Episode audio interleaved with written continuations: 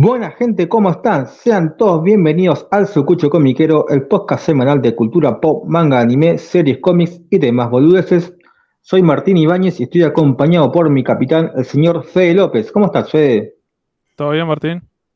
Bien, bien, bien, tranquilo. Estoy acompañado también por mi waifu preferida, la señorita Ailén Zunino. Hola Martín, ¿cómo andas? Desde waifu veo que está de mi casa. Por favor, por favor, nunca está de más. Y acá con mi bando, el rey de los VHS, el señor Germán, también conocido por la jerga popular como Sarino Valentino. ¿Cómo andas, Martín? ¿Todo bien? El Usbando post 40, boludo. Eh, eh, veterano, veterano de mil batallas. Olvídate, olvídate. Y ya que hablamos de veterano de mil batallas, acá vamos al opuesto, a una joven promesa que tenemos invitado acá en el podcast. Para hablar de retrocultura, ¿quién más que él? Periodista, editor, conductor de radio, publicó algunos libros, un sobreviviente de los 90, nada más y nada menos que el señor Hernán Panesi. ¿Cómo estás, Hernán?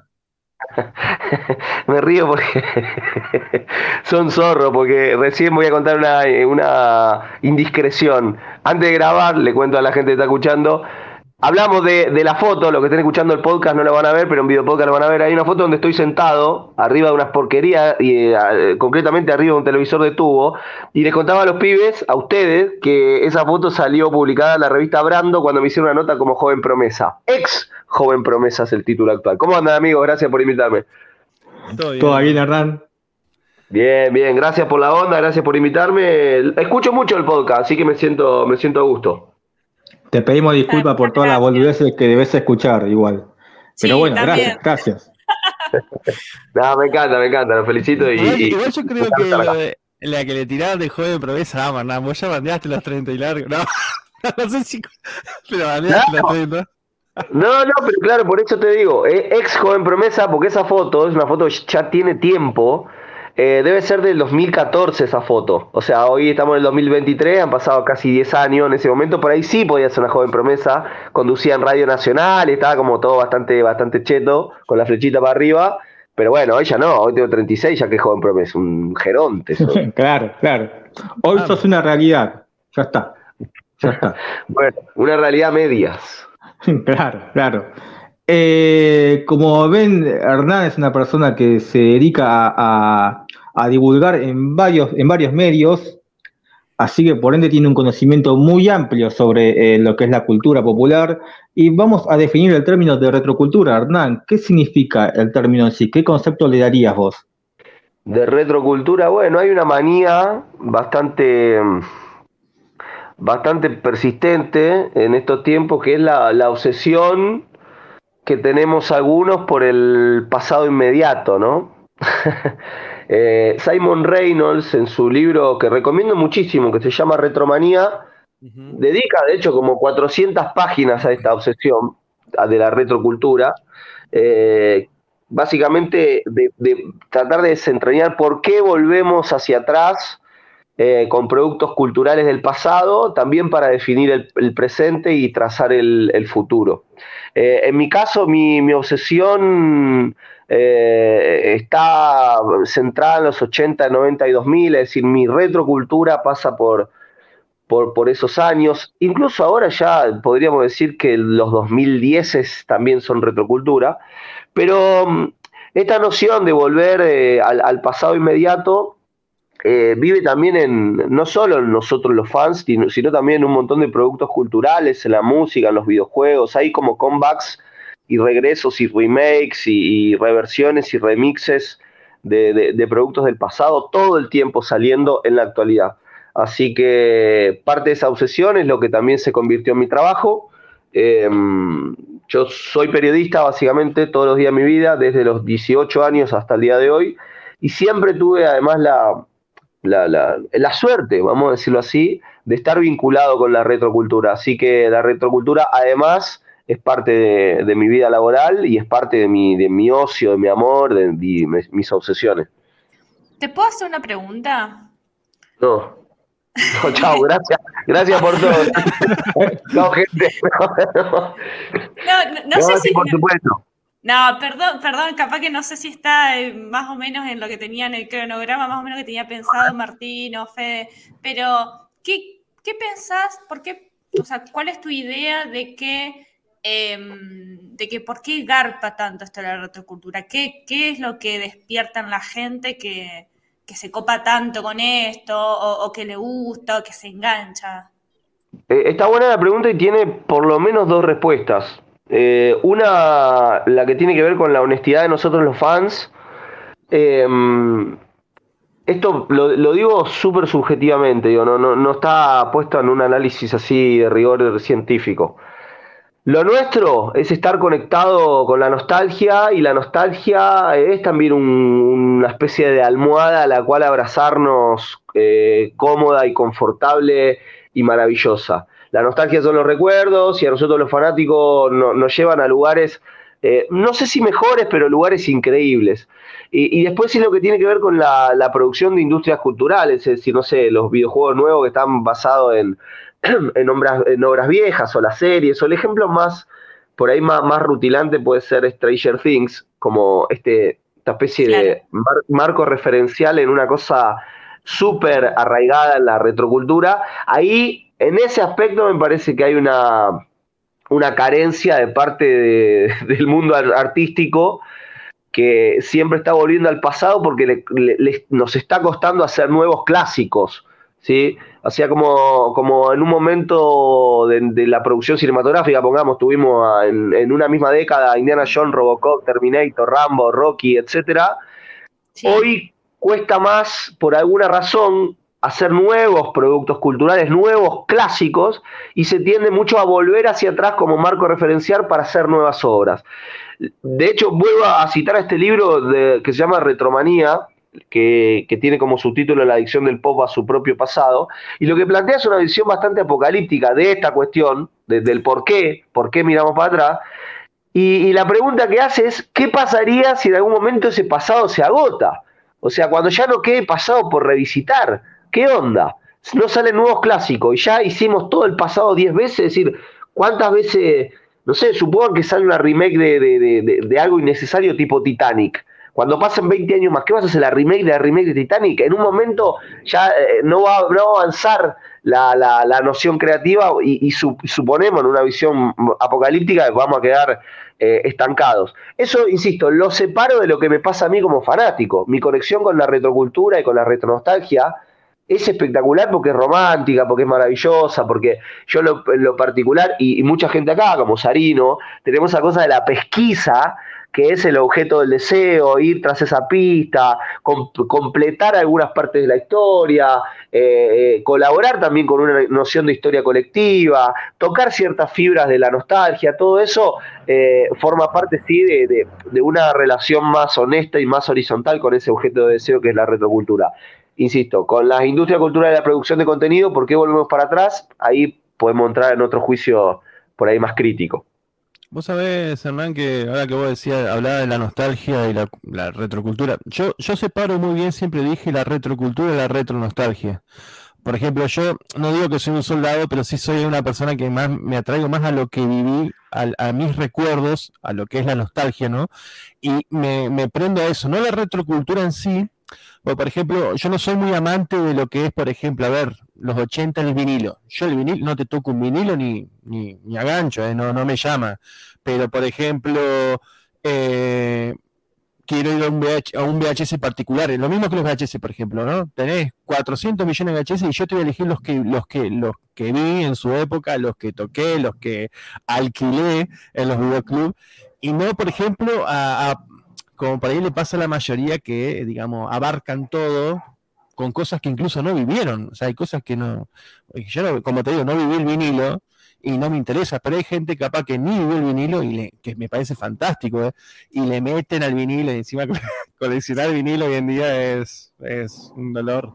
Pero bueno, así con muchas cosas. Por eso yo, separo muy bien lo que es la retrocultura y la retronostalgia. Y hay un tercer término, que capaz que vos lo sabrás, yo no tengo ni idea, porque nunca, nunca lo googleé, como dicen los pibes ahora que van todos a la Wikipedia, eh, pero no sé lo que es la cultura geek. Es algo que hasta el día de hoy, y es como, me parece muy chocante la palabra, pero no sé lo que es la cultura geek. ¿será que por ahí la parte de, los pibes, viste, por ahí la camada más joven, se lo ponen como un título y yo no, no, no, lo alcanzo a comprender, no sé lo que es la cultura geek, pero sé que va de la mano con la retrocultura y la retronostalgia, como le dicen, ¿no? Son un montón de temas, Salino, pero está, está, buenísimo. Me, me, voy, anotando porque está bueno desgranarlo eh, y tenemos un montón para hablar. Recién vos hablabas de, la nostalgia, incluso de cosas que uno no vivió. Y hay una, hay una nostalgia de lo no vivido también, eh, que a veces es honesta y a veces es completamente deshonesta.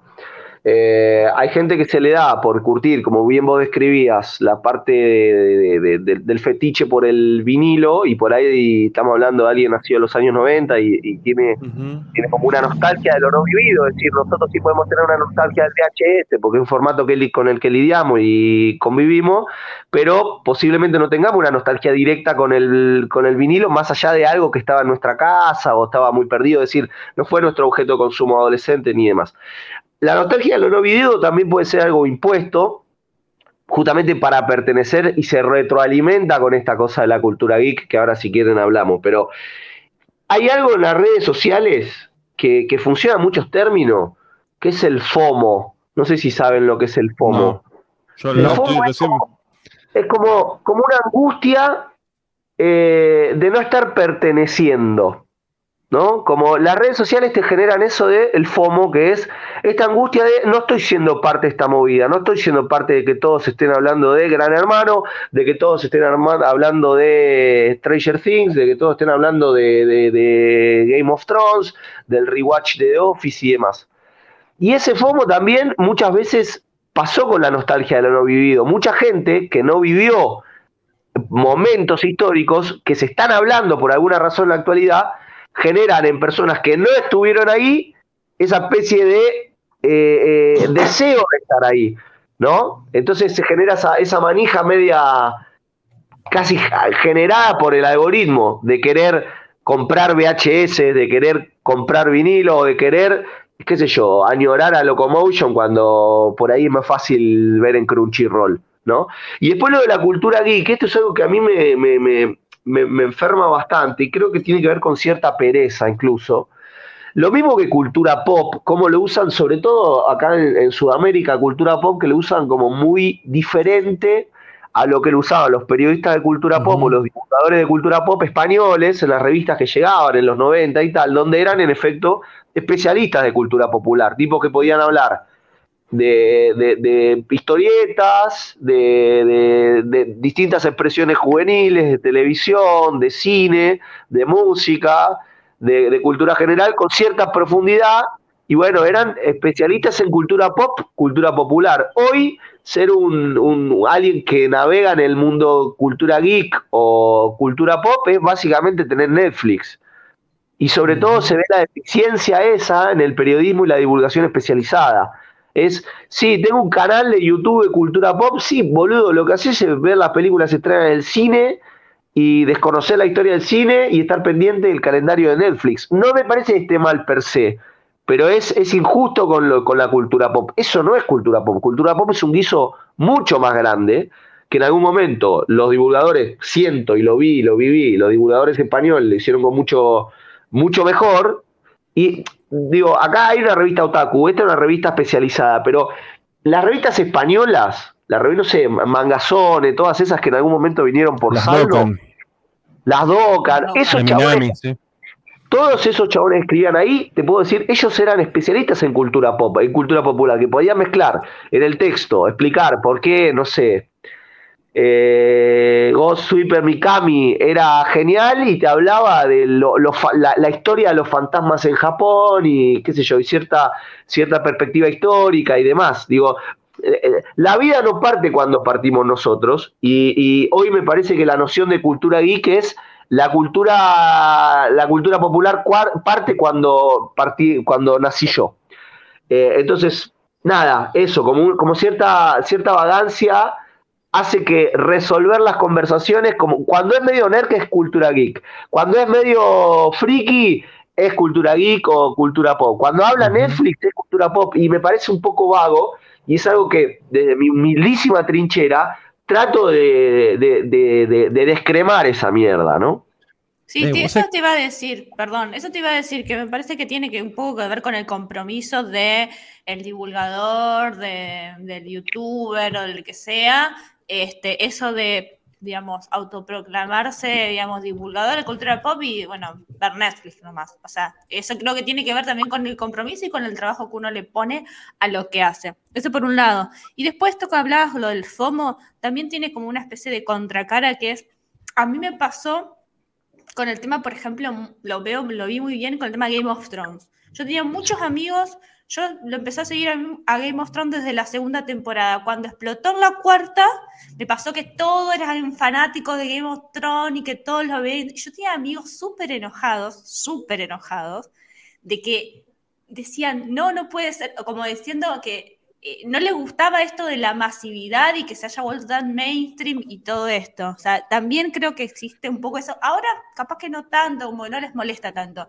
pero en un principio, hace unos años, eh, era como medio molesto de que todo el mundo, o sea, se popularizaba algo y todo el mundo era fanático en redes sociales y qué sé yo, de tal serie, tal película, tal saga, no sé lo que sea. Y había un grupo que, que decían, pero esto, ¿de dónde salieron? Es como, era, creo que se, era como que se enganchaban un poco a la moda. En este caso, el que yo digo el particular es de ser fanático de Game of Thrones. A mí no. Y también viene de la mano un poco con esto de spoiler y Sí, está buenísima la, conversación porque, insisto, tiene, tiene mucho material de, revolver ideas. Esto, a ver, lo que estamos hablando acá, por lo menos que estoy diciendo yo, son, son impresiones mías no son verdades eh, académicas, ¿no? No, no, como todos nosotros igual, o sea, como todos nosotros. Es que yo creo, Hernán, que no, no existe una verdad sobre esto. O sea, posta que no va a existir nunca una verdad sobre esto, porque es así, es, es el presente mezclado con pasado y es constantemente y constantemente y se va renovando. Eh, yo, por ejemplo. Se puede, hacer una, se puede hacer un revisionismo histórico en algún momento, se puede hacer alguien que escribe un libro o alguien que, bueno, pero igual es como raro ya.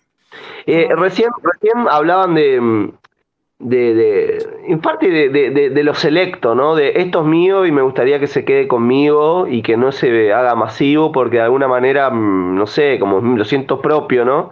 Siempre pasó eso, siempre pasó. A mí me gusta mucho Babasónicos, es mi banda favorita desde siempre, y me acuerdo de escucharlos antes de antes del disco Jessico, que es el, que, el, disco que logran la popularidad así fuerte, mainstream de videoclips en la tele y demás, en MTV, en Match Music y, latinoamericanizarse, y los fanáticos que venían de antes hateaban como la nueva, la, nueva instancia popular de la banda porque sentían que habían perdido cierta, cierto lugar de, privilegio de ser los únicos que habían hallado esa, esa gema, ¿no?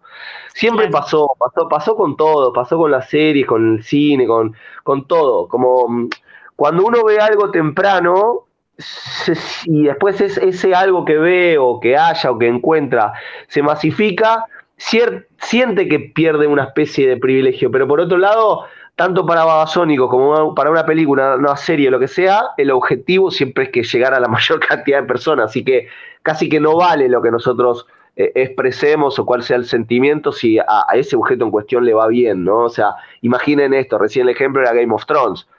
Yo creo que HBO eh, se caga los primeros enojados que dice, ah, a mí me gustaba más cuando era de culto. ¿Por qué? Porque se convirtió en una serie recontra repopular que, que rompió todos los récords y demás. El, el objetivo de, de, la producción era más ese que ser de culto.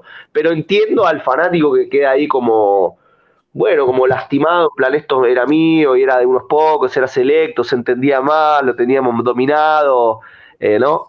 Éramos pocos los que estábamos tras esta pista. Pero bueno, o sea, también hay que ser justo con, con, con en mi caso, Asónico, yo quiero que le vaya bien a la banda y me parece bien que haga un salto a lo popular y que llegue, que deje de ser solamente mío para ser de una de, un grupo colectivo más grande, ¿no? Claro, pero yo creo que tiene que ver un, perdón, tengo, creo que tiene que ver un poco con el tema este de, em, de, subirse a una moda, más que de que sea popular. De que todo el mundo, o sea, eso creo que molesta más que otra cosa. Después lo demás. Total. Bueno, pero eso también es FOMO. Digo, e, esa, esas noches en las que nosotros alguna vez scrolleamos Twitter y todos hablaban de, no sé, eh, alguna serie que estén viendo, no sé, Breaking Bad, que fue una serie que yo no vi en su momento. O ahora, División Palermo, vamos a hacer una, ahora una en espacio-tiempo. División Palermo. Eh, el FOMO de no pertenecer es esa angustia de no estar ahí, no ser parte de la conversación, que puede ser una angustia mínima o una angustia máxima, digo, no, no hablo de una angustia así existencial, pero está ocurriendo una conversación y uno si no vio eso en espacio-tiempo, queda fuera de esa conversación y ese agujero, digamos, que se genera, eh, que es una especie de angustia, es el FOMO, que te hace de alguna manera querer resolverlo como viéndolo y formando parte de la conversación. Yo con División Palermo fue la única vez, me animo a decir, que vi una serie en tiempo y, forma, digamos. Nunca me pasó de estar formando parte de la conversación cuando la conversación está incrementando y escalando. No sé si saben lo que es División Palermo, pero lo cuento por si hay sí, sí, sí, de otro lado, tal vez una serie que está en Netflix, que dirige y protagoniza un comediante que se llama Santi Koroski, con un elenco de gente joven, una serie corta eh, que se puede ver rápido porque es bastante ágil, tiene unos, chistes bastante incorrectos para la norma ética y moral aburrida que tenemos hoy, y que fue tema de conversación fuerte en las redes sociales justamente por eso. Y ahí lo que pasó es, o estabas adentro de una conversación y tenías algo para decir, con lo cual tenías alguna especie de premio, pues formabas parte de la conversa, o te quedaste afuera y te chupó un huevo, o te quedaste afuera y la viste de afuera diciendo, uy, no la vi, la tengo que ver, y todos te dicen, tenés que verla, sí, la voy a ver, ya la voy a ver y demás. FOMO, FOMO total también. Eh, Hernán, quiero volver para atrás. Sí. Quiero volver para atrás en dos cosas que vos planteaste. La primera, eh, más reciente, que hablaste de esto de, bueno, tu experiencia con Babasónico, que una cosa fue antes y después de Jessico, ¿no? Esto es algo que sucede en todos los ámbitos, pero sucede mucho en el ámbito de la música, de las bandas, ¿no? cuando eh, uno escucha sobre todo a bandas Sanders, que después pegan un hitazo y en su momento aparecían en MTV, Bass Music, como quieras, eh, la respuesta del público era, se vendieron, se volvieron comerciales, y en realidad están llegando a la escala que ellos apuntaban desde un principio, nada más. Eh, y, segundo, ¿no? Hoy vos mencionaste algo que, cuando hablaste de las remakes de Titanic, ¿no? En un momento nos íbamos a quedar sin clásicos y sin, sin cosas o sin objetos culturales a los cuales homenajear. Pero ¿no crees también que eso es algo que se va a ir renovando? Vos hoy mencionaste que para vos hasta el 2010 puede ser considerado clásico. ¿No considerás también que dentro de un par de años va a haber retrocultura del 2020, del 2015 o esos aspectos? Se me viene a la mente, por ejemplo, una escena de la película, eh, la última de American Pie, la de reencuentro, que en un momento van en el auto, suena un tema de Spiker y una chica le dice a la prota, el rock clásico me encanta. El chabón le dice, rock clásico, esto ahora es rock clásico por Spiker, ¿no? ¿No crees también que con el, que con el correr del tiempo la retrocultura va a, subsistir abarcando otra generación, otra tanda generacional? Sí, yo no, a ver, yo no soy apocalíptico con respecto al qué pase con la retrocultura hacia adelante. Lo que estaba describiendo un poco también era la, la, tesitura de, este investigador y ensayista británico Simon Reynolds que plantea esto de, bueno, si la mayoría de los productos culturales tienen un arraigo en el pasado, lo más difícil es que haya nuevos clásicos. Ese es el tema. Hay, hacen falta nuevos clásicos. Celebramos que haya nuevos clásicos. Nuevos clásicos de todo, nuevas canciones que sean nuevos clásicos, nuevos, nuevos álbumes que sean nuevos clásicos, nuevas corrientes que sean nuevos clásicos. Y estoy seguro que sí, que cuando estemos en el 2030 vamos a añorar también este 2020 y está buenísimo.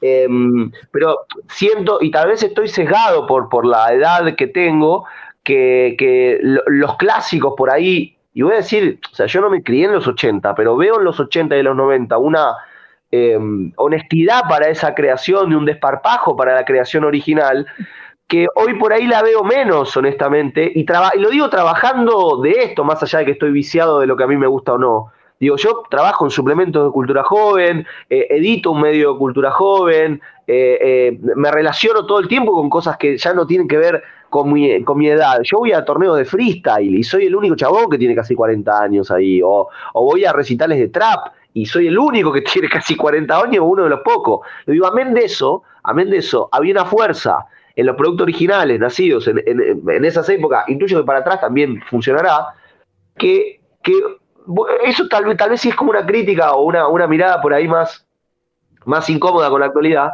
de que no estoy viendo, amén de que hay cosas buenísimas, tanto clásico del futuro. Ahí lo llegué a, a responder. No veo tanto clásico del futuro. Mirá, ahí está, hay una revista Otaku con Cowboy Bebop.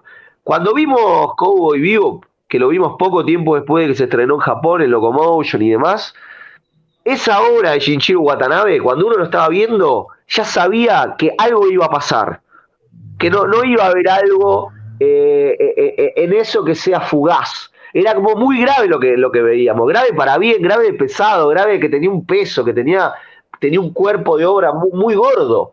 Hoy, y, y, y por ahí voy a hacer forro con, buena parte de la anime producción actual, yo no, no veo ni advierto ni siento una gravedad y tengo todas las ganas de que me pase como sentí con Cabo Vivo, más allá de que yo tenía 12 años y etcétera, ¿no? Pero no veo, no veo en la, en la gran producción estas obras que pueden ser clásicos del futuro, a menos que hay cosas buenas, ¿no? Como Chainsaw Man y bueno, y qué les voy a decir a ustedes, ¿no? Un montón de cosas tan buenísimas. Pero no veo esa, es, no veo eso que puede ser un clásico en el futuro, a menos de que nosotros, eh, como sociedad, en el 2030 estemos añorando los 2020. Coincide, fíjate... a veces distinta todo bien, ¿eh? no, no, por eso digo, no, no, no, no quiero tallar una verdad sobre esto porque es un poco lo que me pasa a mí. No, son cosas que lo hemos hablado. Son cosas que hemos hablado en, en, algunos programas que tienen que ver con estas propiedades intelectuales y estas producciones, no sé, en materia audiovisual, como decía en los 80 y los 90, eran cosas nuevas que se decían y hoy en día, por una cuestión que tiene que ver con esa industria norteamericana, valen tantos millones hacer una película que es más fácil hacer una secuela, una remake, una precuela de algo que ya está instalado en la gente, que vos decís, ya, ya te como de alguna manera te garantizás una porción de esa gente, de esos fanáticos, ya tenés como una, como una base de fanáticos, entonces vos decís, bueno, ese, me arriesgo un poco menos, voy a gastar tantos sí. millones, y lo hemos visto con, con un montón de cuestiones que, que, me parece que está pasando, no sé, lo vemos con, incluso le está pasando a, las producciones de Marvel, por ejemplo, que vos decías, hace un par de años eran una nueva película de un personaje y ahora son secuelas de esa, y es como que cada vez se va achicando, y sí, sí, me parece que es bastante grave, y con el tema del anime también me parece que también pasa, que siempre Sarino habla de estas terceras olas, las tres olas que hubo en Argentina, y como diciendo, bueno, acá estamos a partir del 2010, una cosa así, arranca la tercera ola, y esta, a diferencia de la segunda ola, que es la más popular, Dragon Ball, Sailor Moon, mediados, fines de los 90, tiene como una diferencia, me parece que hoy en día con internet, redes sociales, llega de otra manera, y como que ya no puedes consumir todo lo que hay, y qué haces ahí. Te genera también, me parece, como una angustia, porque es lo que decías vos, lo del FOMO, pero hoy, hoy en día hay como 8 millones de cosas para consumir. Sí. ¿Y qué elegís? Porque cuando estábamos en los 90 nosotros no había tantas cosas, compartíamos con diferentes Exacto. personas de diferentes posiciones, no sé, de clases sociales o incluso de edad, compartíamos cosas y hoy en día, viste, está todo un poco más segmentado y es medio complicado. Lo que llegaba acá... No, no, adelante, adelante. No, perdón, que lo que llegaba acá decía que, por ejemplo, no sé, Sailor Moon, eh, bueno, a Shot lo considero también Guerreras Mágicas, bueno, Senseiya, bueno, Dragon Ball, era como, este, que nosotros ahora los consideramos clásicos, pero era lo, lo, mejor y lo más selecto de lo que salía de Japón y lo teníamos muchísimos años después. Ahora es como que la inmediatez, esto que decía Fede, la inmediatez de Internet, de tenerlo todo, de que el, ¿cómo se llama? El tomo recopilatorio, el tanco, salga al mismo tiempo este, traducido acá de una serie regular al, al, al mismo tiempo que en Japón eso era impensado en, en el año 90. Entonces, como que eh, ya la diversificación de la que habla Fede hace que, digamos, ¿qué es clásico? ¿Qué podemos considerar clásico a futuro? Eh, va a ser ah, lo que tenga más éxito, tal vez eh, Chainsaw Man o, por ejemplo, bueno, One Piece. Bueno, One Piece del manga se está editando ahora acá, pero es un poco anterior. Pero eh, no sé, Demon Slayer, no sé, eso se va a poder considerar, no lo sabemos, no podemos hacer futurología, pero bueno, eh, me parece que hay, mucho, hay mucha variedad de cosas y en, esa cantidad eh, medio que se pierde un poco esto de decir lo más selecto, qué podemos considerar o qué podemos decir esto a futuro, no sé, este, algo este, que, que lo podamos reconsiderar como un clásico. Algo que advierto en colación a, a lo que estamos hablando, que, está bueno también, es que lo, que veo es un, cambio, y, noto un cambio fuerte en la relación que tenemos con los objetos de, consumo. Ahí eh, Sarino sacó unas fotos a unas revistas otaku, que él fue, en algún momento fue a comprar a un puesto diario o una librería, o bueno, al fin de cuentas gastó zapatilla, el colectivo y plata en relacionarse con ese objeto de consumo. y, y tal vez la, la comodidad y la democracia, que está buenísimo, porque por otro lado el acceso al material es maravilloso, es maravilloso, pero dio un déficit que es como bajar el nivel de riesgo, porque hoy existe algo que se llama el algoritmo, que me parece, eso sí me parece un supervillano total. Hay un algoritmo que predice lo que a uno le puede gustar en función de un embudo de cosas con las que se puede relacionar. En ese momento, en el momento que Sarino iba a la, al puesto de diarios y demás, que iba casi a ciego, porque no, no, casi de ciego, porque no, no tenía más referencia que, que una portada, el pibe iba, compraba, el joven Sarino compraba esa revista, veía algo adentro que le gustaba y de pronto decía, uy, mirá, hay algo que se llama Evangelion, ¿cómo mierda hago para conseguir algo de Evangelion? iba hasta Camelot, toda la comiquería y preguntaba y hablaba con gente más grande y alguien viajaba y le traía un VHS y alguien le pasaba un escáner, un PDF y etcétera, etcétera, etcétera. Todo ese vínculo con el objeto consumo era un vínculo como con mucho más compromiso. El algoritmo, en cambio, lo que nos hace es mucho más descartables a nosotros como espectadores o como consumidores y mucho más descartable también a, todas las industrias culturales. Y por eso también el nivel de riesgo a la hora de hacer una producción nueva está mucho más ajustado en la función de, lo que quiere el algoritmo para nosotros. El algoritmo, digo, lo tienen, si tienen Netflix se dan cuenta. ¿Cuántas veces ustedes abren la plataforma y le sugieren cosas que no verían jamás?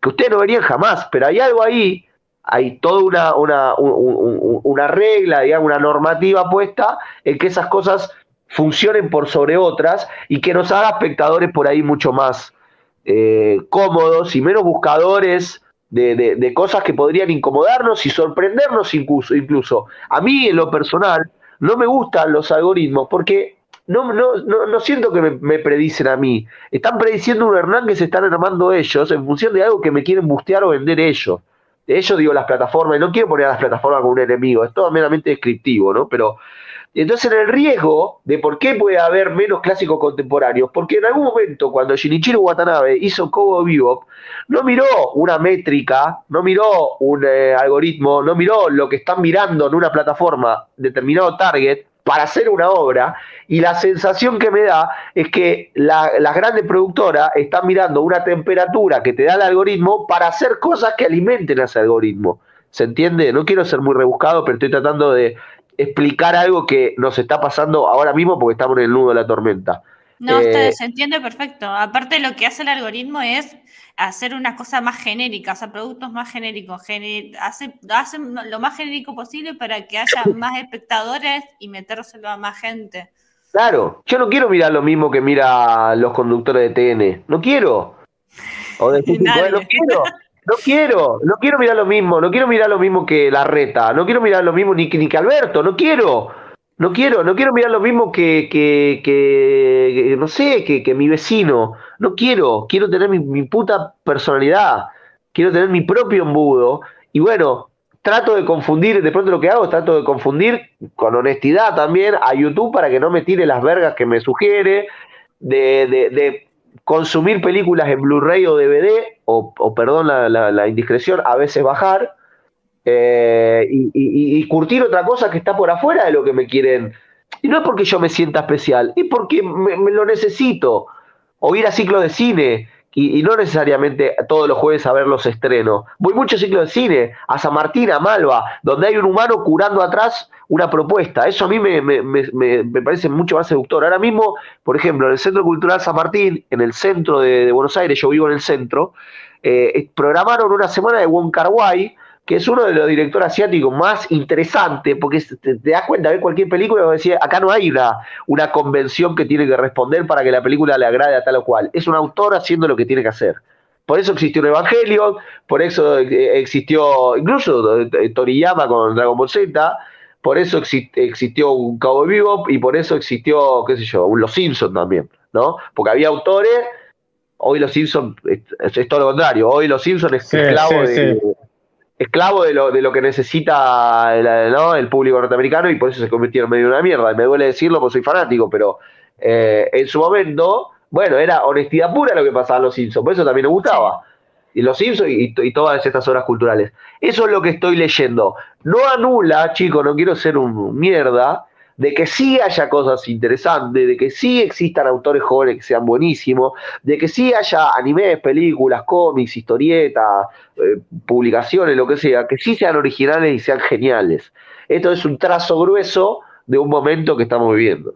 No, lo que aluna el, algoritmo es, digamos, justamente encontrar cosas y dejarse sorprender, digamos, como que uno va perdiendo la capacidad de sorpresa porque ya está todo como predeterminado, entonces, bueno, eh, si te dejas llevar un poco con eso, vos, con los ciclos de cine que vas a ver, vos, te, digamos, más allá de que le conoces al, director o al autor o lo que sea, vos vas y te vas a sorprender con cosas que a lo mejor nunca hubieses pensado ver o leer o consumir y capaz y te gustaron. Y bueno y esto digamos, está buenísimo para aunque no te guste uno.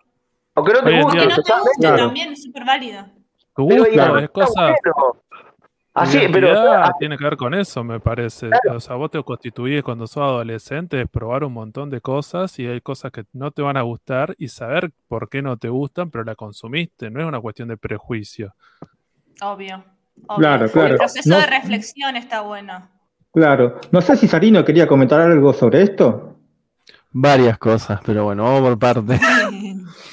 eh, Mira el ejemplo más claro que te voy a dar por qué, eh, que hoy hablaba Hernán sobre Cobo Bebop, eh, y también con el tema de live action que salió ahora. Fíjate que hay series, series que, se, que más allá que, que hablemos de clásico, ¿no? Series que nacieron para morir en su época. Evangelion es eso. ¿Por qué? Evangelion me parece fantástica, para una obra de arte, pero no, yo no sé si es válida que haya un Evangelion hoy en día, por ejemplo. Más allá de esas esas mayores secuelas de película, todo, ya está, déjenla morir porque, eh, o déjenla como está, como decía Kurt es mejor arder que hacer su, pero bueno. Eh, Evangelio es una serie que nació para morir en los 90. O sea, como vivo es algo similar que yo no sé por qué, qué quisieron hacer hoy en día que no lo defiendo, no estoy en contra de Shinjiro Watanabe, no estoy en contra de Netflix, no voy a tirar mierda ni nada de eso, pero bueno, son series que Ojo, yo y con el respeto a la plataforma, como también hablabas, Hernán, hoy hace un ratito del tema del algoritmo, de eso, a mí me encanta sentarme, prender Netflix y que, te, que a mí me recomiende Evangelion. La tengo en DVD, VHS, pero es la comodidad. Eh, todos dicen, loco, estás faltando el respeto a tu cultura nostálgica de los VHS. No, entre que te pones a conectar la eso lo digo siempre, entre que te pones a conectar la VCR a la video reproductora, en que limpias el cabezal, si no se te traba la cinta, toda esa tecnología analógica, deja, si está en Netflix, la veo en Netflix. Algún día la volveré a ver eh, o la digitalizo de última vez, la tengo ahí en la PC, pero todas las facilidades que te dan hoy la tecnología, el tema de verlo, no sé si, yo no soy muy, muy amante del Blu-ray, pero sí el DVD es como el nuevo formato que a mí me, está apasionando, eh, el nuevo formato. Ya el DVD obsoleto, pero es algo que a mí me encanta. Yo estoy coleccionando más DVD que VHS ahora. Y me encanta tener una colección enorme de DVD y me siento todos los días a ver DVDs. Y digo, ya está, meto este disco en la lectora, no tengo que rabiar con la cinta, que el alcohol, que los cabezales, no, ya está. Y hay gente que dice, no, pero ¿cómo puede ser? Estás faltando el respeto a tu propia eh, cultura. No, ya está. Eh, eso es lo mismo cuando hablan. Eh, voy a entrar acá en el tema del, de los FOMO, ¿no? Hay gente que dice, loco, que vuelva a Magic Kids, que vuelva a Locomotion. No, vieja, ya está. Déjalo morir. O sea, no, no, no, no, es viable un canal, el anime en la televisión en Argentina hoy. O sea, por lo menos acá. Prefiero mil veces que ponga anime que ver esos TN y todos esos programas de mierda que pasan ahora, ¿no? Pero, ¿cómo, cómo subsiste un canal? pasando anime cuando los pibes tienen todos dos clics. O sea, todo, en realidad digo los pibes porque los pibes son los que por ahí más consumen anime. Pero teniendo todos dos clics, ¿cómo haces para mantener un canal? O sea, y más que encima algo tan de nicho. claro, y algo, tan de nicho, ¿me entendés? Porque si vuelve Locomotion, ¿quién lo va a ver? ¿Lo voy a ver yo? ¿Vos, Hernán? eh, David saxofonista, un par de acá y, y, vos, ¿y quién más? después a nadie le interesa porque ya el anime en la tele ya murió y Locomotion fue un precursor en eso. En el siguiente paso, lo que estamos viviendo hoy en día, que para mí dentro todo es bueno, porque la tecnología y el Internet, esto nos facilita muchas cosas a nosotros. Es como decía Fede el tema de la inmediatez. A mí me parece fantástico la inmediatez, pero no me enfermo en eso. No es que digo, che, loco, si no me subí el capítulo de Dragon Ball Super, me pego un tiro. me lo veo mañana, pasado, cuando sea. Pero así no voy a esperar. Con Magic Kid tuve que esperar 10 años, boludo, para que nos, no, nos trajeran Dragon Ball acá a Argentina. ¿Me entendés? 10 años estuvimos esperando, boludo. y ya veníamos re manija de Top Kids cuando nos pasaban todo eso en español, todo eso así medio, hasta el cero dragón mágico que era doblaje argentino, y hasta eso nos tuvimos que morfar. Está bien, era otra época, no es justificativo, pero bueno. Yo creo que las cosas hoy en día hay que aceptarlas tal como son. Eh, no soy un no sé si decir obsesionado, pero me encanta el formato VHS, me encantan los nuevos formatos, sé que todo se puede convivir y eh, estoy amigándome con las plataformas. No tengo Crunchyroll, pero sí, eh, digamos, es, siento que está bien, bien, em, está bien eh, implantado el tema de las plataformas y todo. Pero el problema es justamente eso, son los consumidores y el tema de todo el fandom que se genera en eso. Sí, creo que una cosa es glorificar ese pasado, ¿no? Qué bueno que estaba, era todo perfecto, y otra cosa es amar ese pasado, pero reconocer los defectos. ¿Sentí que pasa esto, Hernán, con esto de la retronostalgia? Que hay gente, hay bandos que valoran todo lo que pasó, todo lo que se vivió, pero que, como dice Sarino, mira, la verdad que no quiero volver a esto. Con esto que tengo ahora con las plataformas, eh, me parece que de inmediatez me ahorra mucho trabajo, mucho esfuerzo, no tengo que rebobinar la cinta. Y otro sector que lo idealiza como si, no, eso era perfecto, eso lo idealiza, hay que volver a esa época, quiero sentarme a la tele a tal hora y ver esto y comerme la publicidad. ¿Sentís como también hay cierto, cierto fanatismo ciego por la nostalgia entre cierto sector? Yo no sé hoy quién, quién pide igual que vuelva a un canal de televisión. O sea, si me decís que esté Locomotion, a mí me encantaría, obviamente, pero no, no sé. Yo lo hablé con ellos muchas veces, con la gente que hizo Locomotion, y te dicen todo, no, hoy sería inviable. Así que, si no hay yo, yo, quiero, yo quiero que vuelva de Spin Siempre más. Bueno, también. no, quiero, que vuelva igual, tampoco. O por lo menos no en estos términos, por ahí una plataforma, una, una le, mandamos un saludo enorme a Santi Alonso. Me acuerdo que una vez con Santi Alonso me decía que vuelva a Magic. No, hija, ya déjalo morir al Magic. No, ah, ¿por qué hay que dejarlo morir? Porque el Magic hoy en día sería el pico de rating. No, lo veríamos no, no. Está loco ese muchacho. Eh, ah, igual le mandamos un saludo a Santi, una más al Santi, el proyecto Magic. Sí, Santi, Santi es un hermano, yo trabajo con él, yo me lo llevé a trabajar en el planteo, he estado trabajando conmigo y ahora incluso se sumó a fan también, ¿eh? es un, Santi es un hermano. Pero bueno, tiene una mirada por ahí distinta sobre esto y está bien. Fanático de Locomotion, ¿eh?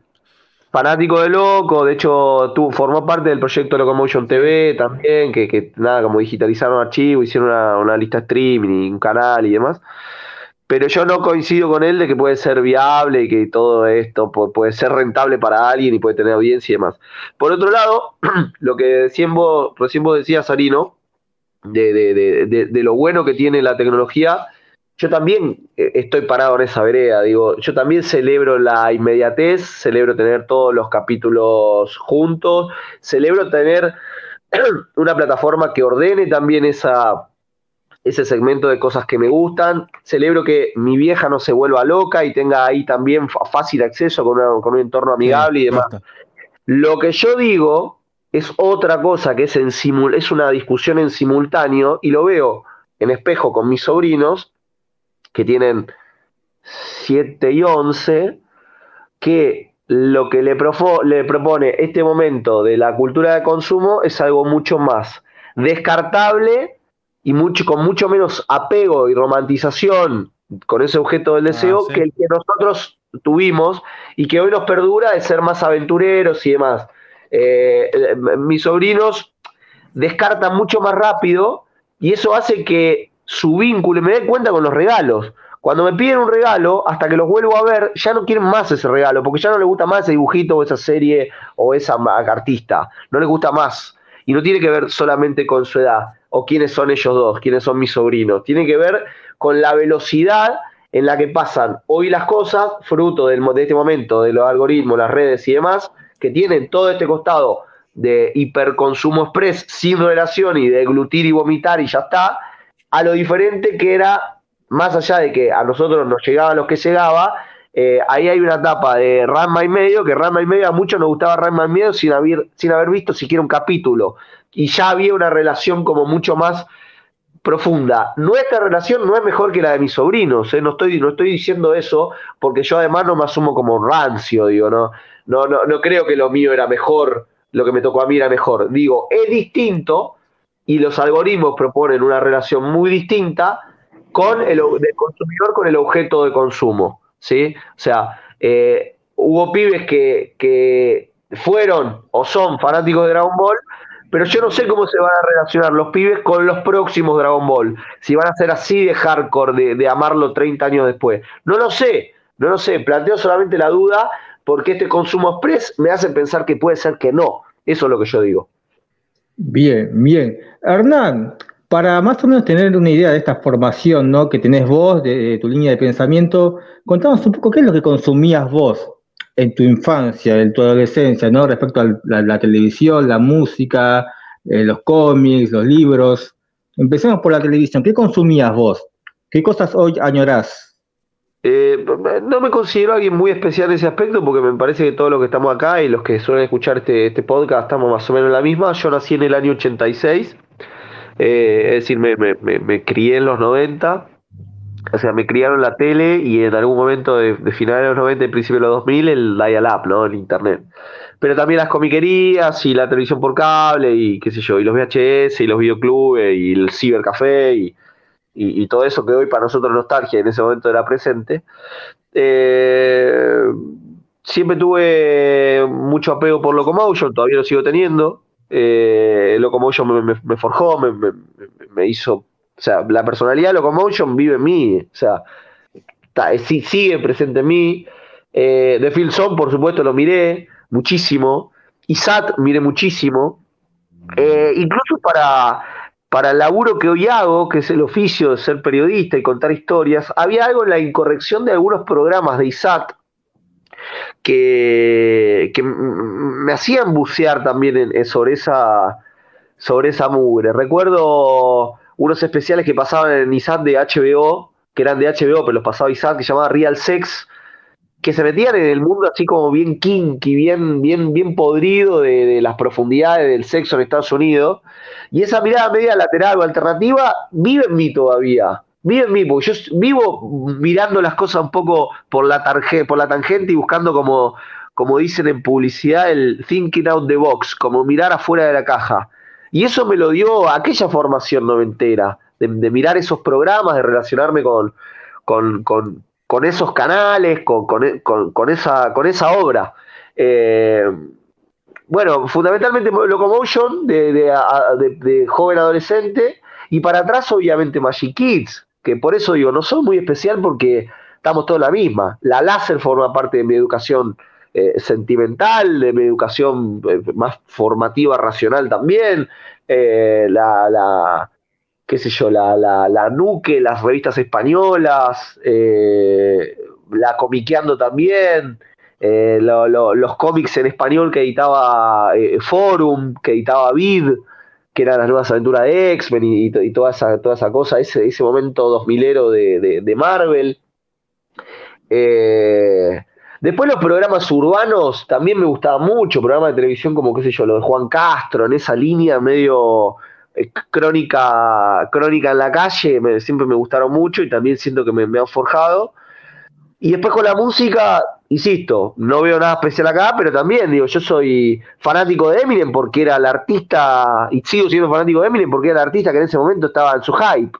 Eh, y, un poco mi matriz de las cosas que me gustan de, la cultura hip hop están tamizados porque me gusta Eminem y porque alguna vez vi en TV en consecuencia, Match Music. eso te iba a preguntar, eso, te iba a preguntar, tu criterio musical de alguna manera, no en todo, no en el 100%, pero está formado por lo que se transmitía en NTV y en Match Music, NTV aclarando en la época que era canal de música, ¿no? No después cuando llegaron los reality shows, en Chula Mera Máquina y todas esas claro, todas esas boludeces pero de alguna manera fue forjado por eso también. Sí, más que nada mi curiosidad por la diversidad de la música. Sí, sin duda. El otro día el otro día no, bueno, e-, este viernes no importa cuando escuchen esto, pero está, esto estamos grabando un domingo y Fede, te lo sube en cinco meses, en cinco meses te lo sube Fede. No importa, pero una noción de tiempo. Esto es un domingo, imaginen 48 horas para atrás. Estuve en un programa de radio donde también me presentaban como eh, especialista en cultura joven, ¿no? Y como eh, lo nuevo, lo nuevo, lo nuevo. Y, curiosamente yo también estoy muy relacionado con lo viejo, lo viejo, lo viejo, ¿no? Y me, me hicieron abrir Spotify. Y mi Spotify era un desastre es desastre total de, de, un caos. Y ese caos también me lo dio en TV, de que te pasaba un video de, qué sé yo, de Nirvana y después pasaba ¿Dónde están los ladrones? Shakira. Claro, claro. Ese, caos también me, ese caos para mí es curiosidad y me sigue gustando. Eh, y, también un poco mi gran estructura está forjado con ese hierro. Digo, los últimos discos que escuché es eh, Hybrid Theory de Linkin Park, que es un disco del 2001. O sea, también ya soy un viejo de mierda. Pero bueno, por otro lado... Eh, bueno, hay, debe haber, un par de fotos seguramente. Pero igual, era, era todo un merenjuje lindo ese, de un Nirvana, un Shakira. Era mucho más agradable que... bueno, yo no escucho música de por ejemplo, bueno, pero Shakira tenía, escribió otras canciones, tenía otro, estilo completamente distinto también. Era como, si, ponemos el ejemplo de Shakira, ¿no? sí, pero por ejemplo, hoy, yo vivo sin culpa a escuchar también qué personaje o callejero fino o, o no sé, o eh, mejores amigos, que es un, un tema de zona ahora. Lo vivo re sin culpa, ¿eh?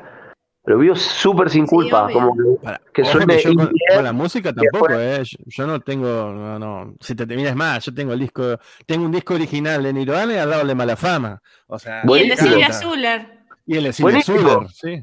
Pero, pero honestamente, chicos, creo que eso nos hace personas más interesantes. De verdad lo digo, porque es como. Eh, es rica la milanesa, pero si comes milanesa todos los días es una mierda directamente.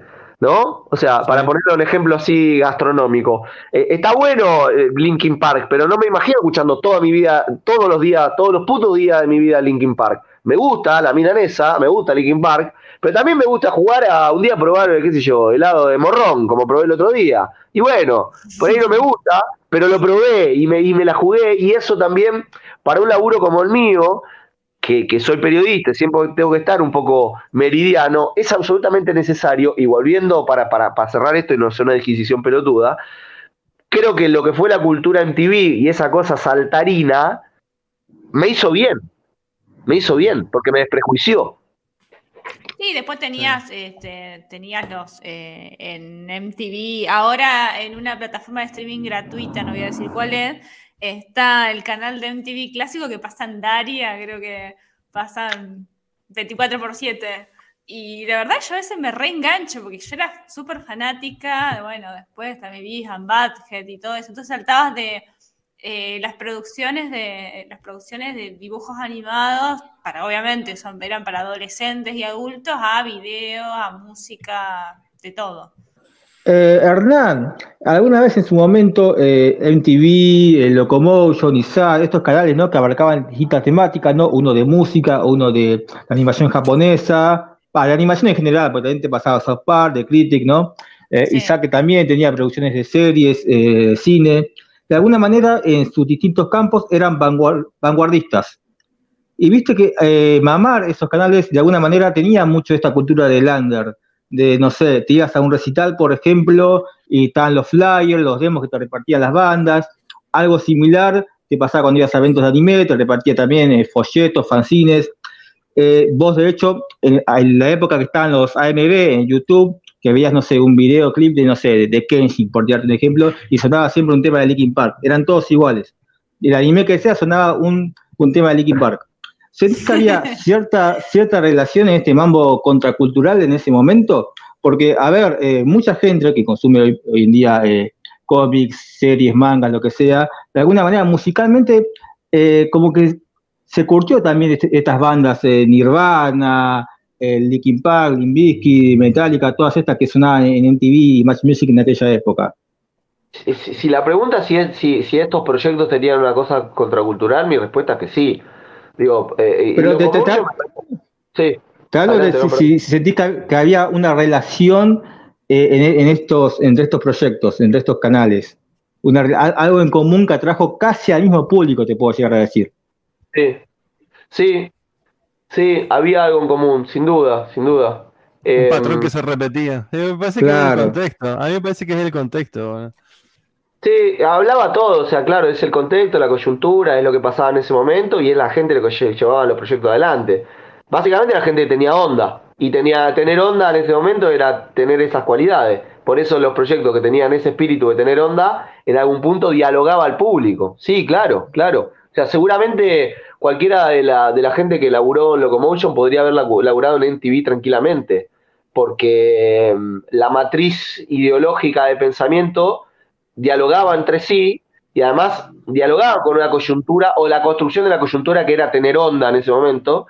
Entonces sí, sí, hay, uno puede trazar una especie de línea en común entre todos esos, esos sí, canales. Pero una onda también con contenido. O sea, yo lo que veo también es que esa onda tenía un contenido, porque por ejemplo, yo, una de las cosas que más recuerdo de ISAT son los programas, el programa de cuento de terror de Alberto Laiseca, que, o que leía cuentos, no sé, desde Edgar Allan Poe cualquiera, Lovecraft, lo que sea, y los leía y él aparte siendo escritor, y después, por ejemplo, el, el segmento ese de cine Z, creo que era. Cine Z. Estaban esos muñecos que eran como unos pájaros. Dos cuervos, dos cuervos. Dos cuervos, que era buenísimo, qué sé yo, era, estaba buenísimo y tenía, tenía cierto contenido, tenía contenido cultural, o sea que no era, no era una simple, este, digamos, no era simple contracultura o decir lo que estaba en la moda y por arriba tenía todo, tenía un contenido, yo lo que veo es también que tenía un contenido, que estos canales compartían, digamos, eh, digamos, este punto en común de decir, están en la onda, pero con contenido, con cosas que están copadas, que están buenas, eh, con cosas, eh, creo que con productos de calidad, sobre todo. Ah, había, habían otros canales también que zafaban, pero como el otro día hablábamos con Martín Martínez, yo nunca lo digo, capaz que no estaba en mi grilla de cable. El Unovisión para mí es una biblia, loco. El Unovisión es un canal que y, nadie se acuerda del Unovisión. Señal en movimiento y ta, ta, ta, ta. Y te pasaba la noche todo el... Eh, creo que fue el primer canal que te pasó la saga de Manuel, no de Film como, bueno, la mayoría, viste, dice, bueno. Eh, o otro canal como, por ejemplo, Cablín nadie, yo, yo mira, eh, Hernán tiene casi mi edad, él, tiene, es clase 86, yo soy de 85. Mi edad tiene. Bueno, y poco, bueno, vos también, bueno, vos sí eh, te acordás de casi nadie recuerda a Cablín, loco. ¿Qué no, yo sí me con Cablín? Pero Cablín fue uno de los primeros exponentes de anime acá. Más Cablín te pasaba. Cablín te pasaba en las publicidades canciones, canciones de Sonic View y te pasaba de, em, de, Stone Temple Pilots. O sea, yo recuerdo publicidades eh, Interested Love Song y me acuerdo que My Friend Go de Sonic View. O sea, ¿quién te ponía ese, esos, esas bandas, esos temas en, digamos, en, una, en un canal infantil? Nadie. Sí, sí, pero aparte, eh, todo, ese conglomerado de canales, incluyendo hasta el infinito, porque podemos hablar del canal infinito, de eh, señal del nuevo milenio, los ovnis, todo lo que. Bueno, todo ese conglomerado de canales formaron, no forjaron a los que nos criamos, como decía Hernán, en los 90. Y eso es que. A ver, por ahí nos cuesta eh, tratar de. yo no digo, yo no, no lo quiero imponer, pero sí digo, es algo que se vivió y así se dio y pasó. Yo no sé si me bancaría todo ese conglomerado de canales hoy en día. Primero, porque no miro tele. Y segundo, porque ya está impuesto otro, ya tenemos otro formato en nuestra vida, en nuestras vidas. Eso de trabajar, venir, cansar. ¿Qué, nos queda? Un ratito a la noche a todos para ver tele. Porque es, que igual creo, Sarino, que en ese contexto de los 90 nosotros teníamos la edad para poder soportar esa rutina, ¿no? O sea, no trabajábamos nada.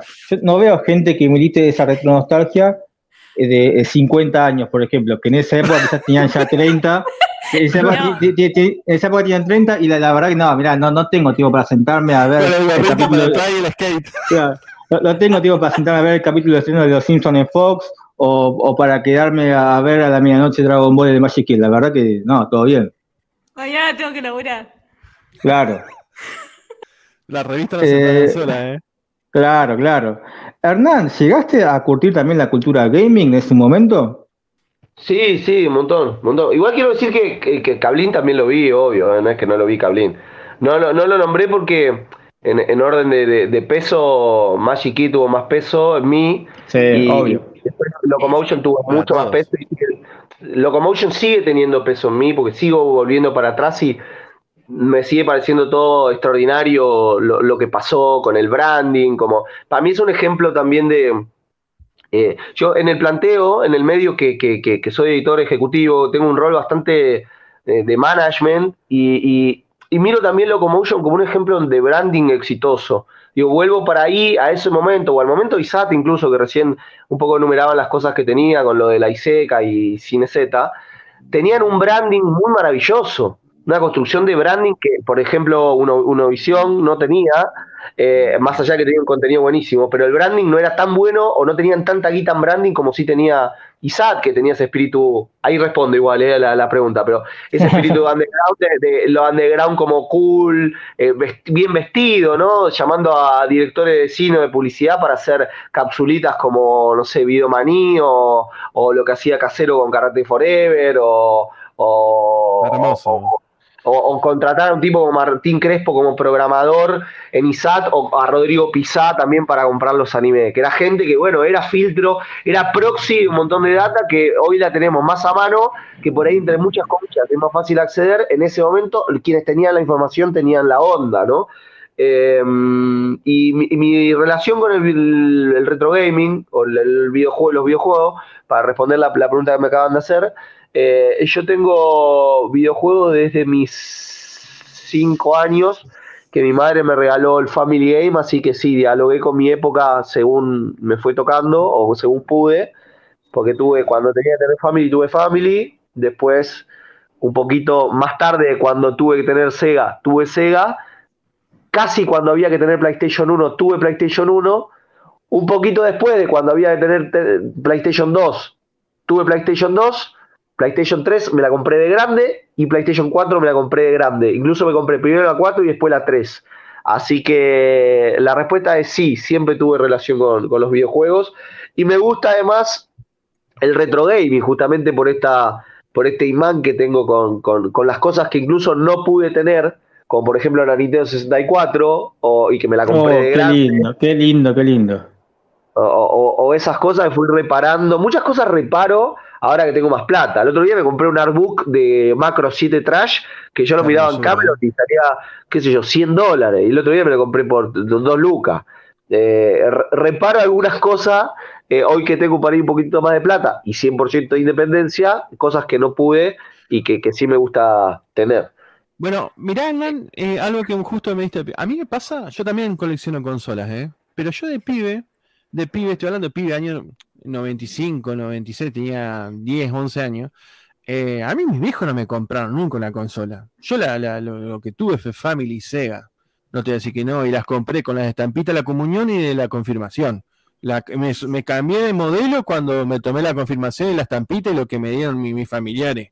Ahí me, cambié del Family y pasé al Sega. Y tuve cinco, los mismos 5 o 6 putos jueguitos toda la vida. No, nunca pude tener una Play 1, nunca pude tener una Play 2, nunca pude tener una Nintendo 64, la Super Nintendo que tanto amé. Hoy en día, ya varias me decís se las regalé, ahora te voy a explicar por qué. Pero tuve todas, hasta la Sega Saturn. ¿Qué decís? ¿Para qué una Sega Saturn, boludo? La tuve, tengo la Dreamcast, la Nintendo 64, la Super Me la fui comprando, como decís vos, con la independencia económica.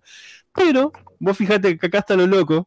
No sé que a mí no, no, me, no me atrapan. O sea, no sé si decir que no me atrapan. Los juegos están buenísimos, yo viseo todo, pero no es algo que me apasione. No me apasione como, por ejemplo, escuchar el disco que me compré en el 98 de Nirvana y escucharlo ahora. Es como que al no haberlo, no haber vivido esas consolas, no haberlas tenido en mis manos, no, no siento el mismo disfrute. Eh, y eso hizo que yo por ahí me desprendiera de varias, que no le. Por ejemplo, tenía una Master System, que es el 8 bit de Sega y vos pues, yo la compré porque venía el coleccionismo, todo. ¿Y para qué? La Game Boy, mira la Game Boy Color que estamos viendo ahora. Yo tipo regalarla, o sea, porque la tengo, o sea, tengo un amigo que le, apasiona esa consola y yo no la uso. Se me está juntando polvo y tierra en esa consola y me da lástima porque es hermosa, pero no, la, no me apasiona. Eh, Regalámela a mí. Ya tiene dueño. Él, me la había pedido antes Martín. ya tiene dueño. Ah, sí, pobre Martín. Pobre de mí. Ya le cagaste una Lázara manija. Ya le cagaste una Lázara manija, no me caes a mí. Ah, sí, acá la tengo. Bueno, el tema es ese, que, por ahí a mí, a mí me cuesta, o creo que a muchos, no sé si tendrá un nombre, esto de, tratar de, de, por ahí cosas que, no la tuvimos, eh, nos cuesta enamorarnos actualmente. A mí me cuesta mucho entrarle, por ejemplo, a una Nintendo 64, que es una consola que me encanta, pero no, no la disfruté en su época. Es como que se, pasó de tiempo, o por lo menos se pasó tiempo para mí. Entonces como que yo la veo y es lo mismo jugar la emulada que jugar la de consola, a mi criterio. Eh, no digo que tiene que ser para todo, pero bueno, yo a mí me pasa eso, que lo mismo que las revistas. Las revistas me encantan, todas, pero por ejemplo las que no compré, las estoy comprando de grande, de anime, ¿no? La revista de anime, es distinto que las que sí tuve y sí consumí. Yo las españolas las tengo a todas ahora, las Doca, las Minami, pero me las compré ahora. Yo era pibe, no podía comprarme eso. Salía 15 mangos contra unas 5 pesos de láser. Y yo me compraba la láser, boludo. Y yo agarro las láser y me encantan, me apasionan más que las españolas. Y como decíamos hoy al principio, la verdad que vos decías, eh, Hernán, que las españolas por ahí eran gente muy metida a la cultura pop, y es cierto. Las revistas argentinas, no voy a decir todas, pero por ejemplo, bueno, las de Mayday, eran todas copias de las revistas españolas. Luego que le cambiaban los modismos, pero las notas eran las mismas. Era un copy-paste enorme. Y nosotros acá, ah, sí, aguante las revistas de nivel manga special, aguante la láser. La Nuke fue distinta, la Nuke fue una revista que los pibes te contaban una nota eh, ¿Cómo lo vieron, por ejemplo? Ellos te contaban, no sé, lo estaba leyendo una nota de Harlock, de Capitán Harlock, y decía, sí, se nos trabó la cinta en el tal episodio y no podemos desarrollar ese episodio. Eso es distinto porque te lo dan desde el punto de vista de cómo lo, ellos consumieron el material. Pero las otras no. Yo te puedo saber que hasta Láser era un copy-paste en algunas notas de revistas españolas. Por eso es que las españolas serían tan caras incluso. Salían carísimas. Bueno, yo no las viví, no las pude vivir y no me apasionan como si, por ejemplo, una láser que era más, era argentina y era económica. Pero así con muchas cosas. Eh, esto, a, mí lo que me pasa con, con resolver deudas del pasado, justamente eso, terminar de un, un círculo y un ciclo. ¿No decían que necesito terapia? No, no, al contrario, no, no, no. Porque vos también estás ahí como resolviendo un ciclo. O sea, por ahí te compraste la, la Nintendo 64, si es que te la compraste porque no la tuviste cuando chico y yo no la podía disfrutar porque no la disfrutaste, está bien, listo, no importa, vos lo que querías era tenerla. Y, algo en vos compensó, se llenó. A veces digo, no, tampoco no nos vamos a poner en, no sé, en, anticapitalistas. Hay objetos que también nos llenan algunas cosas, alguna necesidad, un vacío, o una angustia, o un anhelo, o un deseo, algo del pasado, o una, o una proyección hacia adelante y demás. Está bien. A mí, a mí me, resuelve algo. Yo no sabría poner bien en palabras qué, pero tuviese como esa que acabo de contar de lo del de lo del artbook de Macro 7 que lo veía en Camelot y a mí me, repajereaba y nunca me lo pude comprar porque salían dólares un montón de plata y yo lo conseguí razonable. O incluso, qué sé yo, no sé, el otro día me ofrecieron un lote que creo que no lo voy a leer nunca honestamente, pero era el, el hentai de Sailor Moon eh, y yo lo veía también, ah, mirá, ¿qué, ¿cómo será? Quiero, me encantaría ver, a ver cómo coge Serena y todo eso que pensaba cuando era chico. Y hoy lo abrí y me pareció una mierda y creo que nunca lo voy a leer, pero tenerlo resolvió algo para mí. Y por mí está bien, como que no le doy tanto, viste, sobre matiz. Y el día que no lo quiera más, o bien necesite plata, como me ha pasado, porque, por ejemplo, la, la Nintendo 64 que tengo es la segunda que tengo porque la anterior que tuve también encaja, toda perfecta, como me gusta a mí, en un momento de necesidad económica me habían echado un laburo, la vendí a la mierda y ya está, y servirá para eso tal vez, y no pasa nada.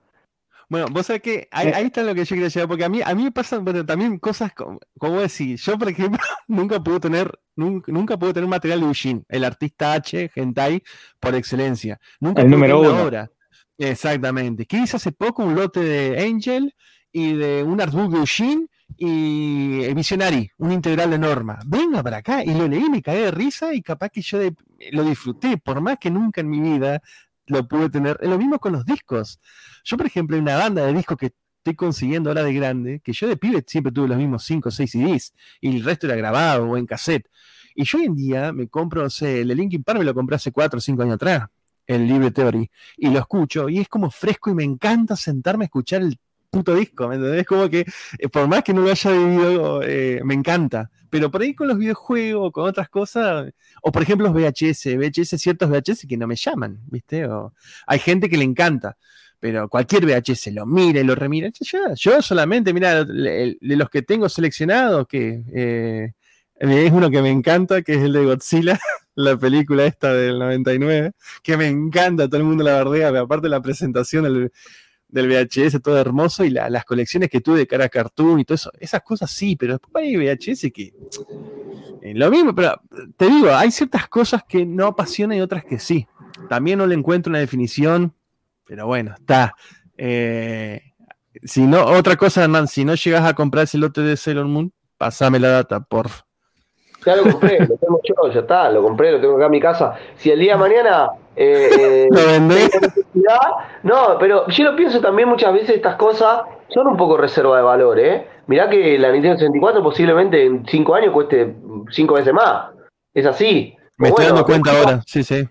El día de mañana hay, hay cosas que, que, qué sé yo, que, que me sobran, no quiero, me desprendí o me desfetichizo Sé que, no sé si todas, no sé cuánto le puede interesar a la gente el lote de, manga de erótico de Sailor Moon, pero sí una cosa, una consola eh, anhelada como la Nintendo 64 y, y, que hay cada vez menos, en unos años va, a costar más y puede ser reservado valor y ya está, digo, no pasa nada. Pero sí a mí me pasa que cuando resuelvo cosas que no tuve, no sé, me acuerdo gente que deseaba, no es de mi época o no es tan de mi época, el barco pirata de Playmobil y gente, periodistas famosos incluso, que me acuerdo de uno en particular, pero no, no, no voy a nombrar, que se lo compró y resolvió algo y para ya está. Viste, como no era, no era más que eso, y está bien.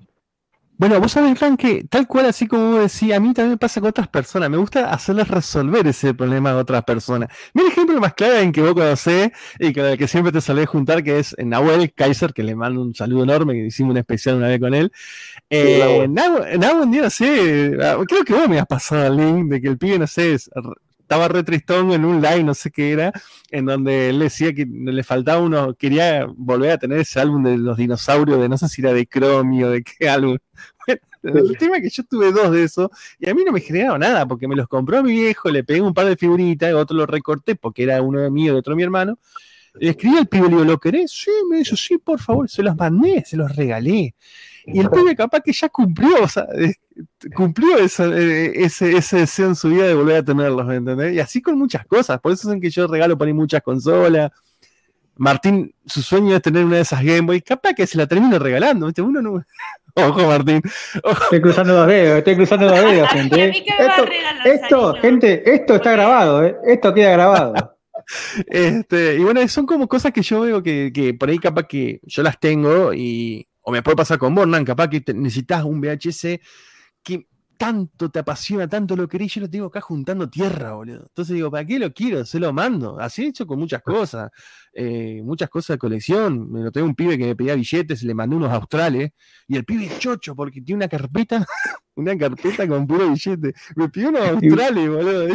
Igual, sonó, sonó, medio mal. Tengo un pibe que me pedía billete. ¿Qué pasó ahí? ¿Qué, qué, situación era esa? coleccionismo. Bueno, y esas cosas, igual los álbumes también, regalé varios, porque yo, digamos, álbumes que me quedo. Yo Dragon Ball, Caballeros, todos los de anime, pero... Eh, eh, puntuales también, porque no me iba a comprar uno de Ranma si yo Ranma, el álbum de Ranma lo consumí.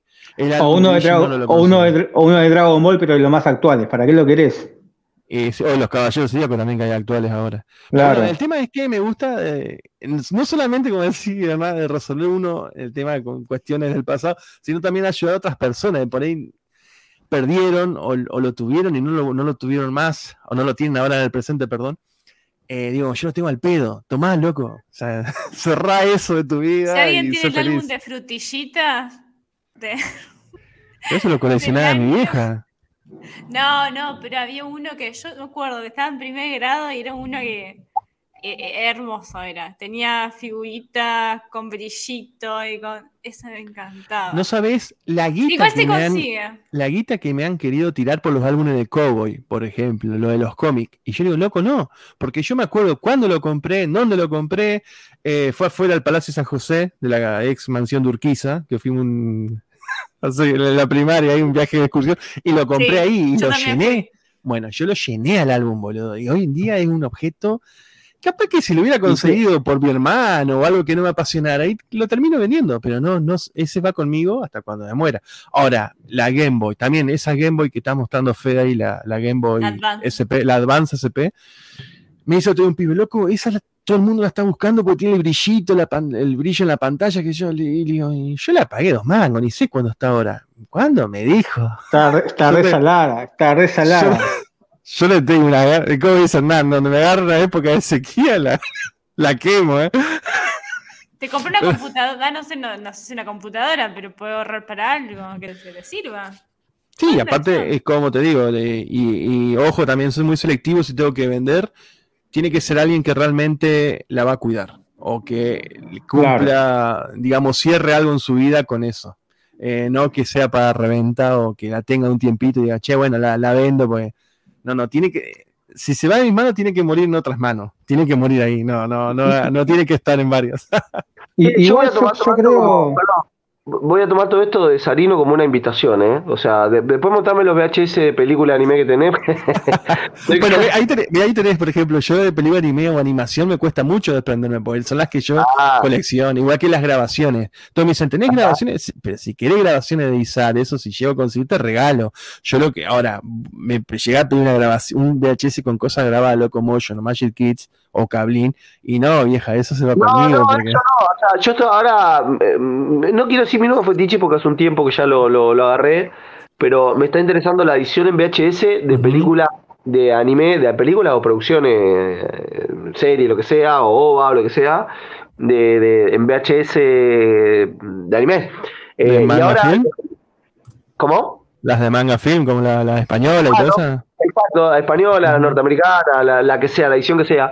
E incluso la suerte que tengo de, de, ser programador de un festival de cine en Chile, el Festival Internacional de Cine de Valdivia, que hace también como 10 años tengo la suerte de laburar ahí, y tengo una sección de películas en VHS, donde, bueno, estuve programando básicamente cosas raras y eróticas, y les propuse hacer, además de ese ciclo, un ciclo de, películas dentro del festival. Un festival, piensen como el Festival de Mar del Plata o el Bafisi, grande, eh, un ciclo de, películas de anime en VHS, y me dijeron que sí.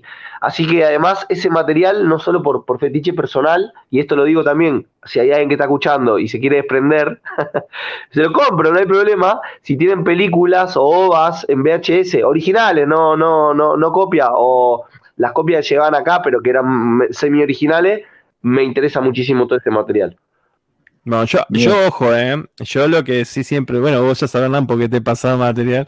Eh, yo puedo digitalizar y pasar, nada, no, digo que voy a digitalizar todo para todo el mundo porque ya digitalizar una cinta me llevan hace una semana, capaz, porque es lo que más rabeo, pero lo hago, lo hago, si, por ejemplo, ya sabés lo que lo, tengo, mirá, tengo Vampire Hunter, que una serie de videojuegos, que creo que la, la vampira Morrigan, esta la serie de OVAs, tengo los VHS sellados en Manga Film. Son esos, que no sé si son originales o truchos, porque son comprados en Camelot, viste que Camelot era mitad y mitad, no sabe la procedencia, pero bueno, este, y, también los, los, atesoro, así como muchas cosas. Las películas de Dragon Ball las tengo a todas en VHS y no me podría desprender, pero sí las estoy digitalizando para, no sé, algún día hacer una transmisión, si hay gente que le interesa, como decís vos, para pasarla o emitirlas, viste, en, eh, en, ciclos. Yo eso también, eso ya saben, de mi, de mi parte no hay ningún problema.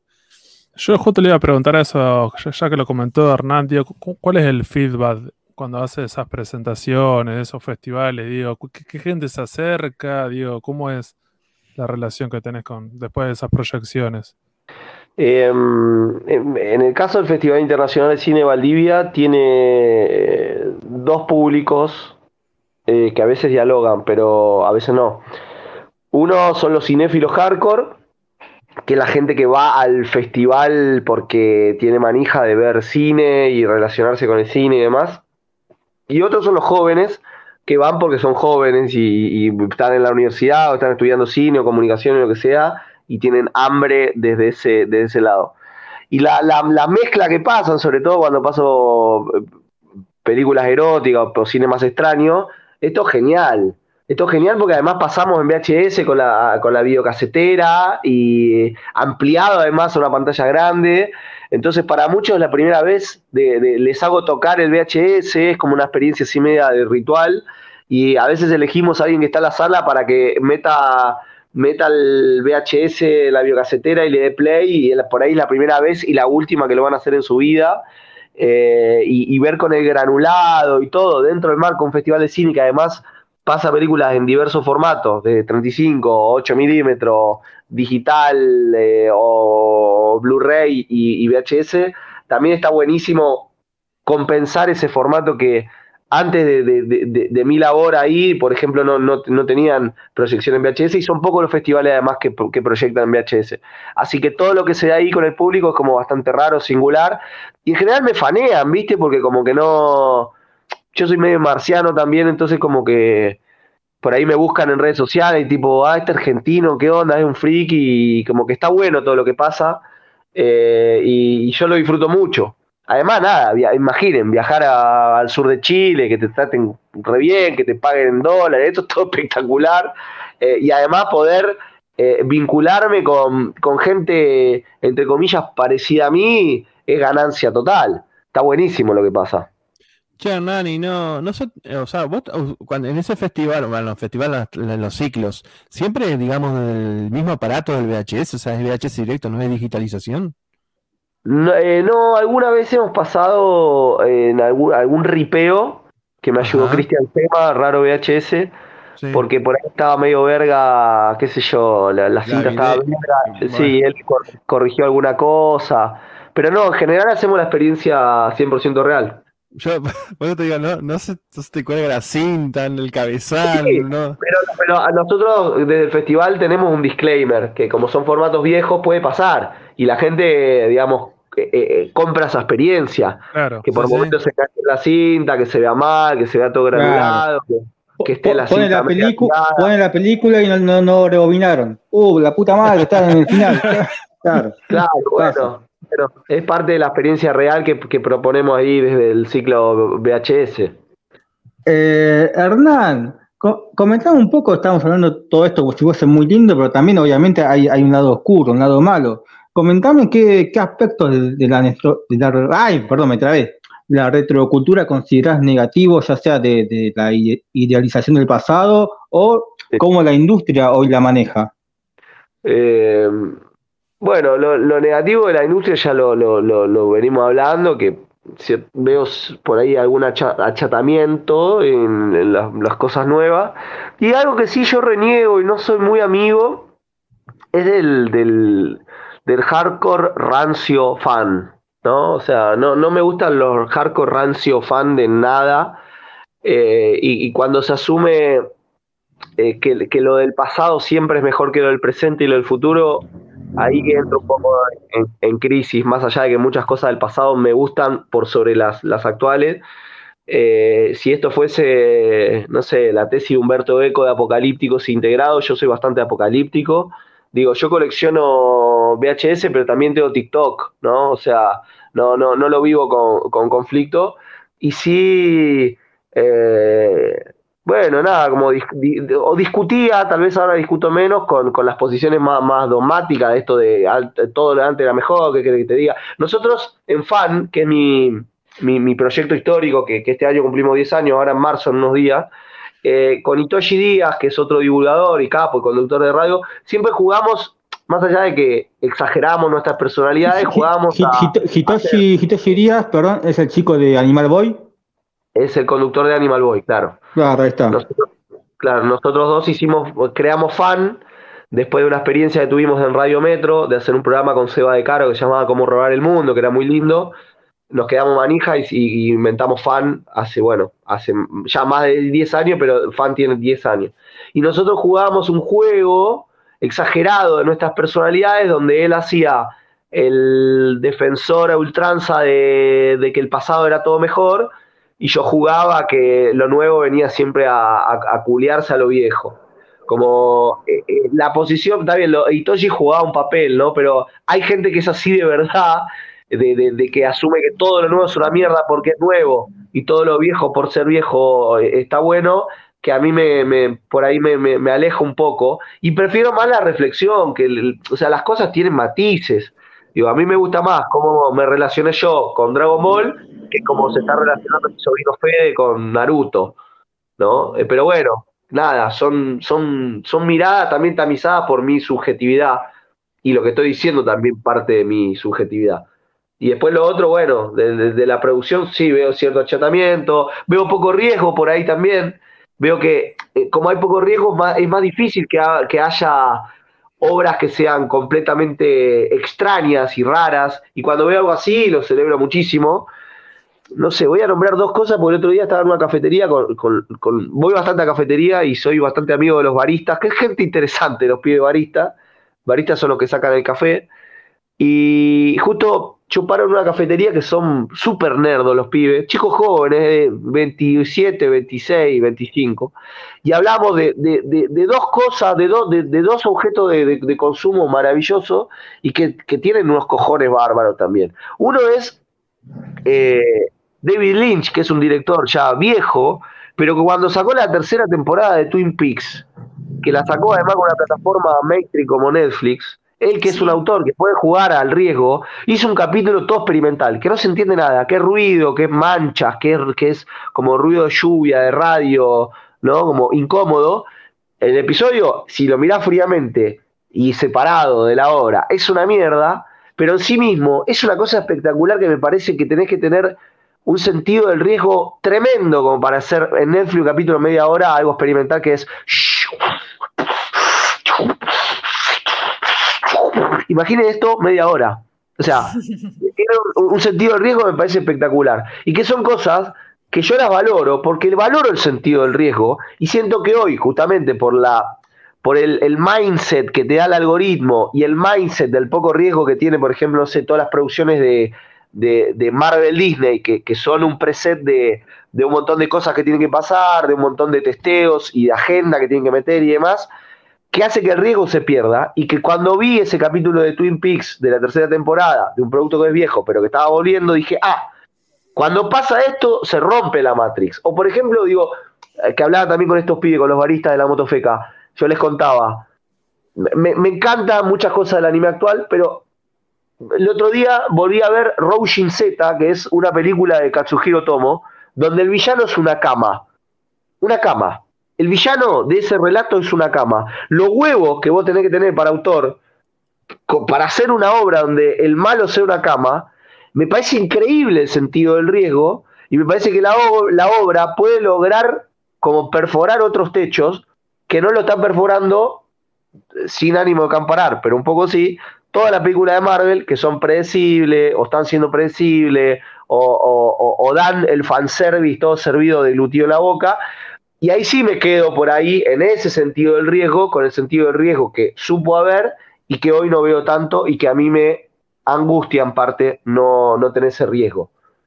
Lo que pasa es que también a mí me, parece, ¿no? Que eh, en el caso de Netflix, siempre, em, yo creo que ahora, bueno, sí, creo que sigue con esa línea, pero siempre fue una plataforma que apostó un poco más a este, los directores independientes, más de la nueva generación, obviamente David Lynch no es de la nueva generación, pero es, digamos, un, este, es un director muy particular y que no a todo el mundo le gusta. Eh, a, mí, a mí me gusta mucho, a Fest entiendo que también, pero eh, no es como que no es para todo el mundo. Pero también Netflix siempre se caracterizó por apostar a gente que no, no era muy conocida, que sacó eh, uno, una, una, persona que se me ocurre eh, que, digamos que al, al, cual se le apostó eh, es Mike Flanagan, este, que no era tan conocido y la repegó, hay un montón de series de él y, y a mí la verdad que a mí me encanta y, bueno, pero creo que tiene Netflix tiene un poco esa característica también, o sea, tiene esa línea de, obviamente hay cosas que te trae cosas, no sé, pero la tenía hace un par de años, me parece. Me parece cuando era como la primera y la que tenía como la posición en el mercado más dominante, tenía como ese, ese. Ahora no, creo que se haya desprendido tanto de esa línea. Ahora está en un momento sigue haciendo. Ahora está en un ¿Eh? momento complicado que no sabe bien qué hacer porque está en un mercado compitiendo con otras plataformas y está viendo si vas a poder compartir la, la contraseña y un montón de otras cosas que vos decís, bueno, a ver qué hace, porque bueno, están en ese momento, que bueno, es casi como una transición a ver qué va a pasar, porque bueno, hoy en día cuántas plataformas tenés y es como, está en ese lugar, me parece que es medio difícil, y a veces que algunas de las producciones originales de ellos eh, no estarían apostando tanto, porque bueno, hay un montón de guita y es como diciendo, bueno, volvemos a lo que habíamos dicho al principio, ¿cierto? El tema del riesgo. Sí. A ver, insisto con algo, lo, que estoy diciendo forma parte de un trazo grueso, ¿no? O sea, de, contraste, de trazo grueso, no trazo fino, porque si mirás en lo singular, seguro que Netflix tiene cosas. Y tampoco es un panegírico contra Netflix, esto no es una proclama contra Netflix. Digo, solamente estoy leyendo el trazo grueso de, de, qué pasaba y qué pasa, o una sensación súper subjetiva de qué pasaba y qué pasa. Digo, Netflix también estrenó tres temporadas de Love, Dead and Robots ¿no? Que, que, riesgo experimental y maravilla y cosa distinta, disruptiva, ahí lo tenés. O My como, decían recién. Digo, eh, si, la, si, si el, la, charla de hacer close-up, ¿no? Hacer un, foco sobre cosas particulares, seguro encontramos en Netflix un montón de cosas espectaculares. Eso estamos de acuerdo. Mi, idea, también. Claro, mi idea de, esto que estoy tratando de enarbolar es un trazo grueso de lo que siento, o lo que advierto, o contrasto de, de, obras de los 80 y 90, del grueso de las obras de 80 y 90 y del grueso de las obras de, estos últimos, digamos, 10 años. Encuentro mucho más riesgo en esos años que en estos años. Más riesgo. No, por ahí hay cosas mejores ahora, no lo sé, puede ser. No estoy no estoy negado a que no pase, porque sigue habiendo cine espectacular. Hoy, hoy, hoy, esto le digo a los que están escuchando esto, Dios sabe cuándo, eh, hoy se entregan los premios Oscar y Argentina tiene una película compitiendo y la película está buenísima y salió eh, en el 2022. No, no estoy negado a, que, a, permearme de lo actual, insisto, porque también vivo lo actual, pero el sentido del riesgo me parece que era mucho más pesado en ese momento y, y en el anime lo recontra veo los cojones que, a veces tenían para jugársela y hacer cosas que, eran mucho más retorcidas, rebuscadas y no te dan por sentado que vos sos un siome o que sos un nene o un adultecente, sino que sos un espectador que puede razonar por vos mismo, a un grueso donde hoy me parece que la mayoría de los productos culturales suponen que uno es medio siome y que tenés que dar un poco todo masticado, ¿no? Porque, eh, eh, porque sí, porque, porque, porque no, no puede ocurrir así la magia como ocurre o como ocurría, no. Hoy se supone que, y es un supuesto que me parece que menosprecia a los espectadores, no, no, no creo que sume. Esa es la diferencia en su momento que muchos sentíamos entre Magic Kid y Locomotion. Locomotion era un canal que nos trataba como un público ya crecido, ya adolescente, que nos daba ya hasta las publicidades, era para que las razonemos un poco, y el Magic Kid que nos trataba como hola amiguito, ¿cómo estás? Mira lo que tengo para vos. Este que, medio te trataba como, como un friki. A vos te he escuchado hatear a Magic. Y ahí lo que voy a decir es que por ahí son dos targets distintos. Porque. Sí, eh, sí, sí, sí, Magic es para los chicos. De hecho, el, el punchline eh, era algo el, para los chicos. Claro, claro. Y, y Locomotion chat te pasaba, qué sé yo, eh, eh, Ghost in the Shell o más adelante pasaba Naika para que vos te pajíes, digo, no, era para vos pero para distintos eh, momentos de tu vida. Y está bien. Era para otra etapa. Está bien. Sí, igual fueron dos monstruos muy, muy, muy distinto en la competitividad porque Magic era más nacional popular con un peso que estaba ya devaluadísimo y Locomotion que venía, digamos, ya era más multinacional, más de afuera y que podía bancárselo. Aparte venía, digamos, de, toda una compañía detrás, digamos, de capitales y era distinto, pero bueno, sí, es cierto, era más experimental, más, digamos, te un poco más la cabeza, más, creo que también fue algo eh, que es muy puntual a la gente que nos está escuchando, por ahí los que tenemos ahora 35 a 37, 38 años, fue como se fue dando muy, muy consecutivamente. Cablín cuando éramos chicos, Big Channel cuando éramos chicos, adolescente con Magic Kid, y cuando ya éramos terribles jeropas, ya nos tocó Locomotion, que fue, fue exacto, fue, fue que siempre digo lo mismo, y lo hablamos otra vez con Martín, que por ahí los que tenemos dos o tres años de diferencia, esos dos o tres años de diferencia son vitales porque los que nos criábamos con Dragon Ball, el otro venía con la generación Pokémon o Digimon, por ejemplo. Por una. Todos mirábamos lo mismo, pero eh, eh, son dos años o tres de diferencia en cada etapa que eran vitales en esa época. es, por ejemplo, mira, con Salino, ¿cuántos años nos llevamos, Ari? Yo tengo 37. Si vos yo 3-3, 3-3. con Salino, por ejemplo, mira, cuando pasaban Locomotion, eh, con el Locomotion pasaba en Evangelion, Sally tenía 14 años, yo tenía 10. Yo quería ver gente esa trompada. Yo no valoré Evangelion en ese momento. Lo valoré más en Isaac, por ejemplo. Pero sí, Sarino y yo valorábamos Seiya y Dragon Ball eh, en la misma época. Pero después yo, por ejemplo, valoré mucho, me gustaba ver Pokémon, Digimon, y para Sarino en ese momento ella curtía otro mambo. Ella no quería ver, oh, mirá un monstruito que se pelea con otro esos cuatro años que nos llevamos, que en algunos casos puede ser muy poco, muy poco tiempo, la verdad que tenía un peso muy grande. Eh, y quería ir a una pregunta para los dos, para Hernán y para Salino. Vieron que hoy comentaban que había mucha gente que quizás no vivió esa época, pero con, con toda esta industria de reivindicar lo retronostálgico, medio que, que se quiere prender en esa ola. ¿Se animarían los dos a hacer una cátedra, una cátedra, un curso universitario, lo que sea, con materias incluidas de retro nostalgia? Che, mira, quiero, quiero anotarme, loco. ¿Qué materia tenés? Y mira, introducción a la láser, introducción a locomotion, eh, ¿se, animan a una boludez así? obviamente todo pago, cobrando, hay, que lucrar, hay que, hay que cagarse de hambre. Sería bueno. Un ¿eh? Curso un curso, totalmente. Con el profesor Panesi, ¿cuáles, serían las, ¿cuáles, serían las, ¿cuáles serían las materias que él tendrá que dictar? El, licenciado Panesi.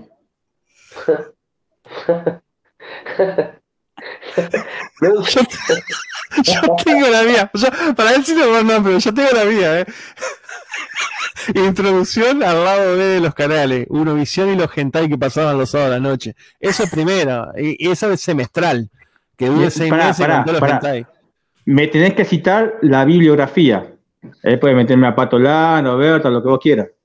Eh, bibliografía. Eh, ay, ¿cómo era el conductor de Zona Roja? Ay, no me acuerdo el nombre ahora, pero. Eh, ya, me ya, ya, me voy a acordar, boludo. Qué hijo de puta, pasaba el hentai con el reproductor de Windows, Windows Media, boludo. Qué nostalgia. Eh, Estoy pensando otras cátedras si, haríamos un curso o un taller, para mí lo más importante es si la gente se anotaría, eso cambiaría todo.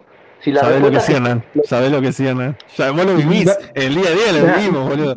Mirá, David, el saxofonista, ya se anotó. Ya está, está escuchando, se anotó en este momento, eh, entró el link.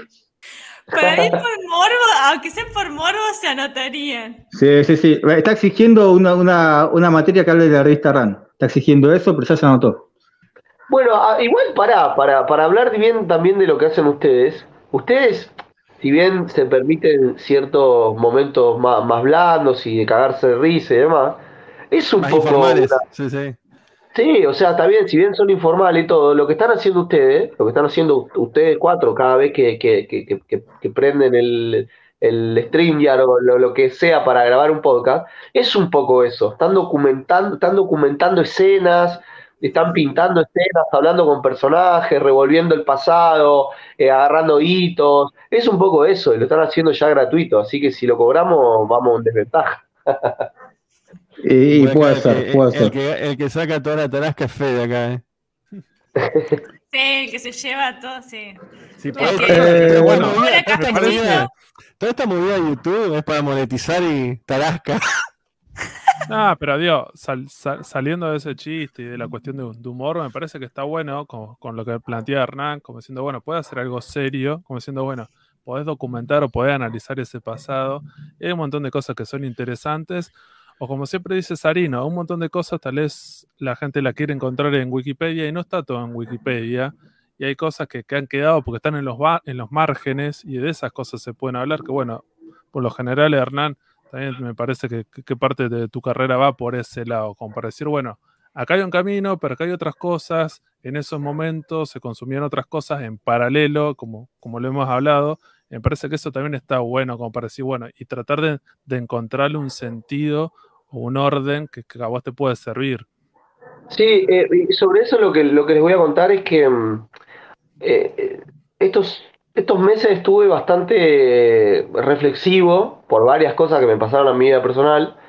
Y siempre encuentro el confort en la, en la nostalgia y estuve sacando unos tweets, una serie de tweets con un formato, tipo tenés 13 años, terminaste el colegio y etcétera, y en general ese etcétera tiene que ver con, con algo que viviste desde, no sé, Age of Empire hasta ver eh, Justin en Phil Zone.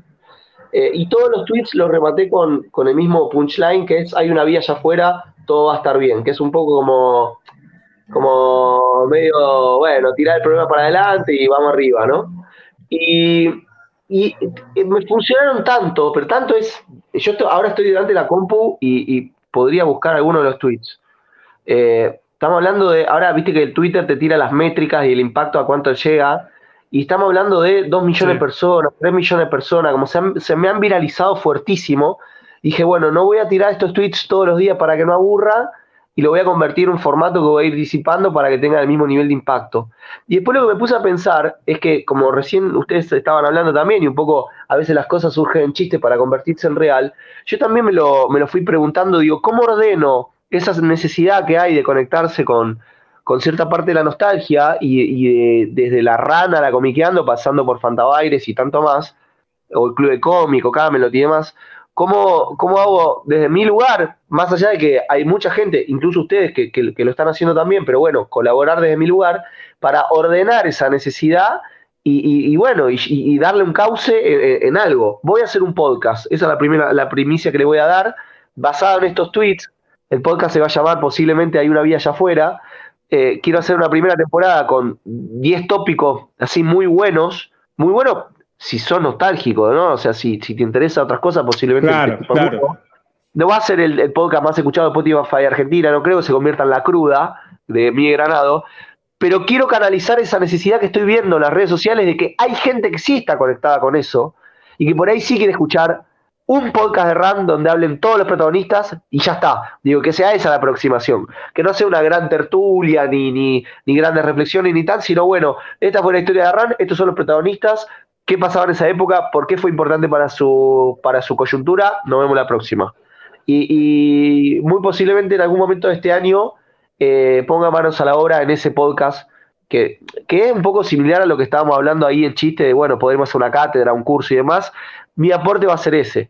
Hay una vía allá afuera, un podcast de por lo menos una primera temporada, 10 episodios, un tópico por, por episodio donde hable los protagonistas también que es lo que más me importa. O sea, si hablo de láser, quiero que hable Oberto. Si hablo de, de Isaac, quiero que hable Martín Crespo. Y si hablo de Locomotion, quiero que esté Rodrigo Pizá. Más todos los demás que fueron importantes, pero que haya una entrevista central y después a participaciones de, eso, de esas personas que hicieron importante a ese, a ese proyecto o, objeto cultural. Es lo más parecido que puedo decirles no lo había contado así tan abiertamente, lo había preguntado en, Twitter alguna vez, tipo, escucharía, medio haciéndome el pelotudo, y ya la idea la tengo, la tengo cerrada, y la respuesta me, sorprendió para bien. Digo, hay una necesidad de conectarse con eso, y, por ahí uno puede ser proxy, ¿no? Puede ser como el vínculo para que eso pase, así que probablemente este año pase. Bueno, Hernán, con esto me, con esto me das el pie, ya que estamos cerrando, no, no, no, te, no te queremos ocupar más tiempo, eh, me das el pie para preguntarte y cerrar con esto sobre tu futuro, ¿no? Con fan, con el planteo, ¿no? Con todas estas cosas a las que vos te dedicás, ¿qué, qué proyectos tenés? también. Claro, el fanzine. Eh, bueno, primero quiero agradecerle a ustedes y quiero decirle que, bueno, que le pasé muy bien esta hora y pico que hablamos, casi dos horas, que el podcast yo lo escucho mucho y que lo que hacen ustedes a, mí me hace bien. A, quién puteas más? ¿A quién puteas más de nosotros? Eso es muy importante. Boludo, me encanta, me encanta. Recién lo de Magic, porque, porque es verdad que, que han hateado al Magic y estoy como ahí saltando por el Magic. No, no, yo los, no los conozco, pero los quiero, boludo. O sea, es, lo que pasa con este tipo de, proyectos que yo los escucho cuando corro en general. Y, y, cuelgo, ¿viste? A veces termino corriendo más de lo que debería correr porque en realidad lo que estoy es conectado con ustedes o con lo que, con lo que hablan o cómo lo cuentan y demás, y, me sea un montón. Así que, eh, ya que estamos en plan de despedirnos, les agradezco no solo por esta nota, sino por el laburo que hacen, que, lo, considero súper valioso. Y, esto que decía, que también de que ustedes son una especie de, grupo de amigos piola que uno tiene, eh, se lo toman en serio y, está, y está buenísimo lo que hacen. Así que Eh, lo súper felicito. Eh, bueno, amén de esta, de, esta cuestión más sentimental. Eh, bueno, soy editor ejecutivo del planteo, así que eso me tiene ahí con un doble rol, un rol de, periodista y un rol de, management. el planteo es un medio, digamos, de cultura joven de América Latina, eh, que parece un medio boutique, pero es un medio bastante grande y eso está bueno también que genera esa sensación así de, cool boutique, pero bueno, es bastante, un medio bastante gordo. Eh, eso me tiene ahí todos los días metido. Eh, el, año, el año pasado saqué un libro, que es Rock en Español, que todavía está, está girando, mi cuarto libro. Este año, hace unas semanas, saqué un fanzine que se llama Mondo Porro, que bueno, lo hicimos con un sello de Mendoza, eh, con el Gonza Varas, que es un ilustrador alucinante de Mendoza también. Eh, el lunes, no importa cuándo salgo esto, pero posiblemente ya esté en la calle, eh, arranco con mi canal de YouTube, Pareci Hernán, porque Hernán Pareci me olvidé la contraseña. pasa, pasa, pasa. esto, en los 90 no pasaba, en los 90 no pasaba esto. Se anotaba en una hoja. Por, por viejo choto me pasó también. Eh, no sé ni con qué mail lo registré, bueno, bla. El lunes, el arranco con mi canal de YouTube. Eh, bueno, van a ser crónicas, voy a ir a conocer cosas, lugares. Yo viajo bastante y, bueno, aprovechar esos viajes también para generar contenido. Eso es una cosa fuerte que quiero meterle este año, mi canal de YouTube, así que los invito ahí que me vayan buscando y se suscriban. El que sale ahora y que va a estar en la calle cuando cuando salga el podcast también, por lo menos es el de eh, una, crónica que fui a hacer a una fiesta nacional, acá a 200 kilómetros de Buenos Aires, hay un pueblo que se llama Verdier, que es la fiesta nacional de la tortita negra. Así que. Qué lindo, qué lindo. La, mejor factura, la mejor factura me paro de mano con quien sea. Totalmente, las, cara, las caras sucias, como se le dicen en, en, Entre Ríos, bueno, acá también algunos le dicen cara sucia acá en Santa Fe, pero bueno, no, la mejor, la mejor factura ever. Ahí está. Bueno, nada, fui a hacer una crónica ahí a una fiesta nacional y además de la tortita negra que genera mucho sentimiento, ¿viste? Como que a la gente le gusta mucho, así que ese va a ser mi primer contenido. Eh, y después con Fan, eh, este año cumplimos 10 años. Fan es un programa de cultura pop bien entendida, digamos, eh, y estamos cerrando entrevistas gordísimas. Ahí el diferencial que siempre tuvo Fan son entrevistas internacionales con protagonistas, con actores, con directores, gente que nos da bola además, y, como ya nos dieron bola un montón, ya nos, dan, nos siguen dando bola nuevos, ¿viste? Eh, así que metiéndole a Fan también, ojalá se suscriban y les guste lo que hacemos. Y después escribiendo para Página 12, para El Cronista, para THC, a veces para Rolling Stone, escribiendo para, bueno, para, para un montón de lados. Pero más o menos por ahí está rumbeada la, la cosa en este 2023. Y bueno, y espero también el podcast de Hay una vía allá afuera, espero poder hacerlo pronto. Seguramente en breve van a tener novedades. Un podcast de la lista que se agrega para escuchar de las Qué bueno, bueno. podcast que escucho. la batea, engrapado, historietas, un, uno muy malo que se llama el Socucho y ahora se suma este, mirá, el golazo. Dos españoles, escucho Sala de Peligro y son, son de, de cómics y uno que es, eh, es La Hora de las Tortas también. Está bueno, está bueno. Che, Hernán, te quería hacer una, una pregunta medio un poco eh, digamos yo, personal mía nomás. Eh, Viste que hace poco fuiste a Corea. Sí. Bueno, viste que acá nosotros tenemos, me, me de risa con una historia tuya que dijiste, fui a la, no sé, que ibas a comprar o querías ver el tema de los, los, cartuchitos de videojuegos ahí y estaban carísimos y dijiste, aguante el parque Rivadavia, de pagar mil pesos por un cartucho no es nada, o, o las ferias, ¿no? Eh, ¿Cómo lo, o sea, yo, esto porque yo no, no, sé cómo es Asia con respecto a la retro nostalgia o retrocultura, como lo es acá en esta parte del mundo. Viste que acá somos muy pasionales con eso. O sea, no sé si vos llegaste a captar eso o le prestaste atención cómo es Asia o en este caso particular de Corea con respecto a lo retro o a la retrocultura. O si la tiene ahí, dije, ah, sí, ya pasó, aguante el Spotify, aguante Netflix. Mira, sí, eh, eh, a ver, primero diferenciar que cada país de Asia es muy distinto del otro. O sea, China es muy distinta de Corea, Corea es muy distinta a Japón, Japón es muy distinto de Tailandia, Tailandia es distinto de Indonesia y como que son, son países así súper súper distintos el uno del otro. Eh, puedo hablar de Japón y de Corea. Eh, en Corea lo que vi es res contra hype. O sea, está la gente remetida ahora con, con ¿Ah, la retrostancia. Sí, y eso hace que los precios se hayan ido a la mierda. Los precios salen. ¿eh? En Japón bueno, claro. Y en Japón lo que iba a decir es que si ustedes siguen más o menos a, a, algunos de los youtubers que generan contenido en español eh, que viven en Japón, tipo Japangemu o, incluso el Naka de Yapatoni, se fue toda la mierda. Yo lo veo porque, en Collita, en el Collita Blog, ¿eh? cuando van y recorren, digo, loco, no puede ser que salga tanto. En un momento los eh, eh, lo, segunda mano allá eran baratos, pero como nada, es como la ley de oferta y demanda. Como empezó a haber demanda de cosas que antes no había necesidad, encarecieron todos los precios y fueron a la mierda. Y en Corea fui a un barrio que ah, puta, ahora no me acuerdo cómo se llama el barrio, pero un barrio de, también de cosas puras, cosas nerdas y retro, y salía todo un huevo, por eso ahí Sarino recordaba que cerraba ese, fue una, una serie de stories que tiré. encima, encima, creo que fuiste dos veces, estaba cerrado, algo así. Sí, una mierda, una de las veces estaba cerrado. Pero bueno, lo bueno es que me saqué una foto con un Macros, con un Gundam gigante. Eh, pero no, una mierda, una mierda. Y a precio, digo, ni, ni para pajearte sirve, ¿viste? No sé, vi uno artbook de, qué sé yo, de Tekken 3 a, no sé, 300 dólares. Y por ahí en el Parque Rivadavia, esto. Yo me compré un artbook de Macro 7 Trash se lo compré a un pibe en la feria ciruja por, no sé, dos mil pesos, que son en dólares de cuatro.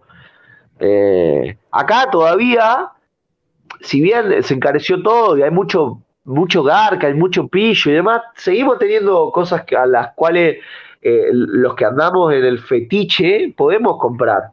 Y, gastando un poco de zapatilla podemos, podemos conseguir también. Eh, pero en Corea viví eso, como un, boom de la retronostalgia a precios pelotudos. Y en Japón, por lo que veo, los pibes que hacen contenido allá también está revolado. Nosotros quedamos re atrás. Pero bueno, acá de pronto hay como un micromercado en la cual si te la arreglás, entre, qué sé yo, Marketplace y la Feria Ciruja y el Centenario y Rivadavia y qué sé yo. Y eso, digo, ustedes muchos están en, otras provincias, no están en Buenos Aires, pero eh, hay envíos, digo, uno puede resolverlo igual. Mercado Libre está volado. Fuimos estas vacaciones que veo que nos juntamos algunos de acá y fuimos a Buenos Aires, los que caminamos, lo que a mí me dolían las piernas, pero así todo me mandé, porque eh, eh, estaba, era complicado llevármelo todo para Santa Fe, pero me mandé, fui tres veces al correo y me mandaba las cosas a la casa de mi vieja. Eh, también Centenario, Parque Rivadavia, recorrimos calle Corriente, ¿qué más hicimos, De todo. No, pero la verdad que, eh, y cosas también, después cómics, yo de, la colección de Tintín, de, eh, de esos los libros de, de, colección que son este, mm, tipo álbum europeo, algunos consiguió 800 pesos, o sea, acá, y después cuando fui a averiguar acá, están más o menos así tipo nuevos, están creo que 4.000, algo así. O sea, no sé, cosas que, y después también cosas viejas, montón, un montón, un montón. Cómics, sobre todo cómics, libros, buscamos también nosotros. Pero... No, por eso, si, si uno gasta zapatilla, puede, puede ya conseguir cosas interesantes. No, no, sí. claro, claro, claro.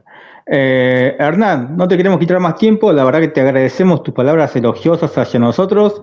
Obviamente que estás, estás invitado las veces que quieras. Eh, toda persona que nos escuche, no hace falta que sea un Hernán, Panesi, puede ser un, Pepito 4. Aquel que, nos escuche y nos quiera proponer algún tema para hablar, está más que invitado siempre. Eh, nuevamente, gracias Hernán por, por la participación. gente, esto fue el Sucucho Comiquero Podcast, lo queremos mucho. Hasta luego. Nos vemos. Adiós.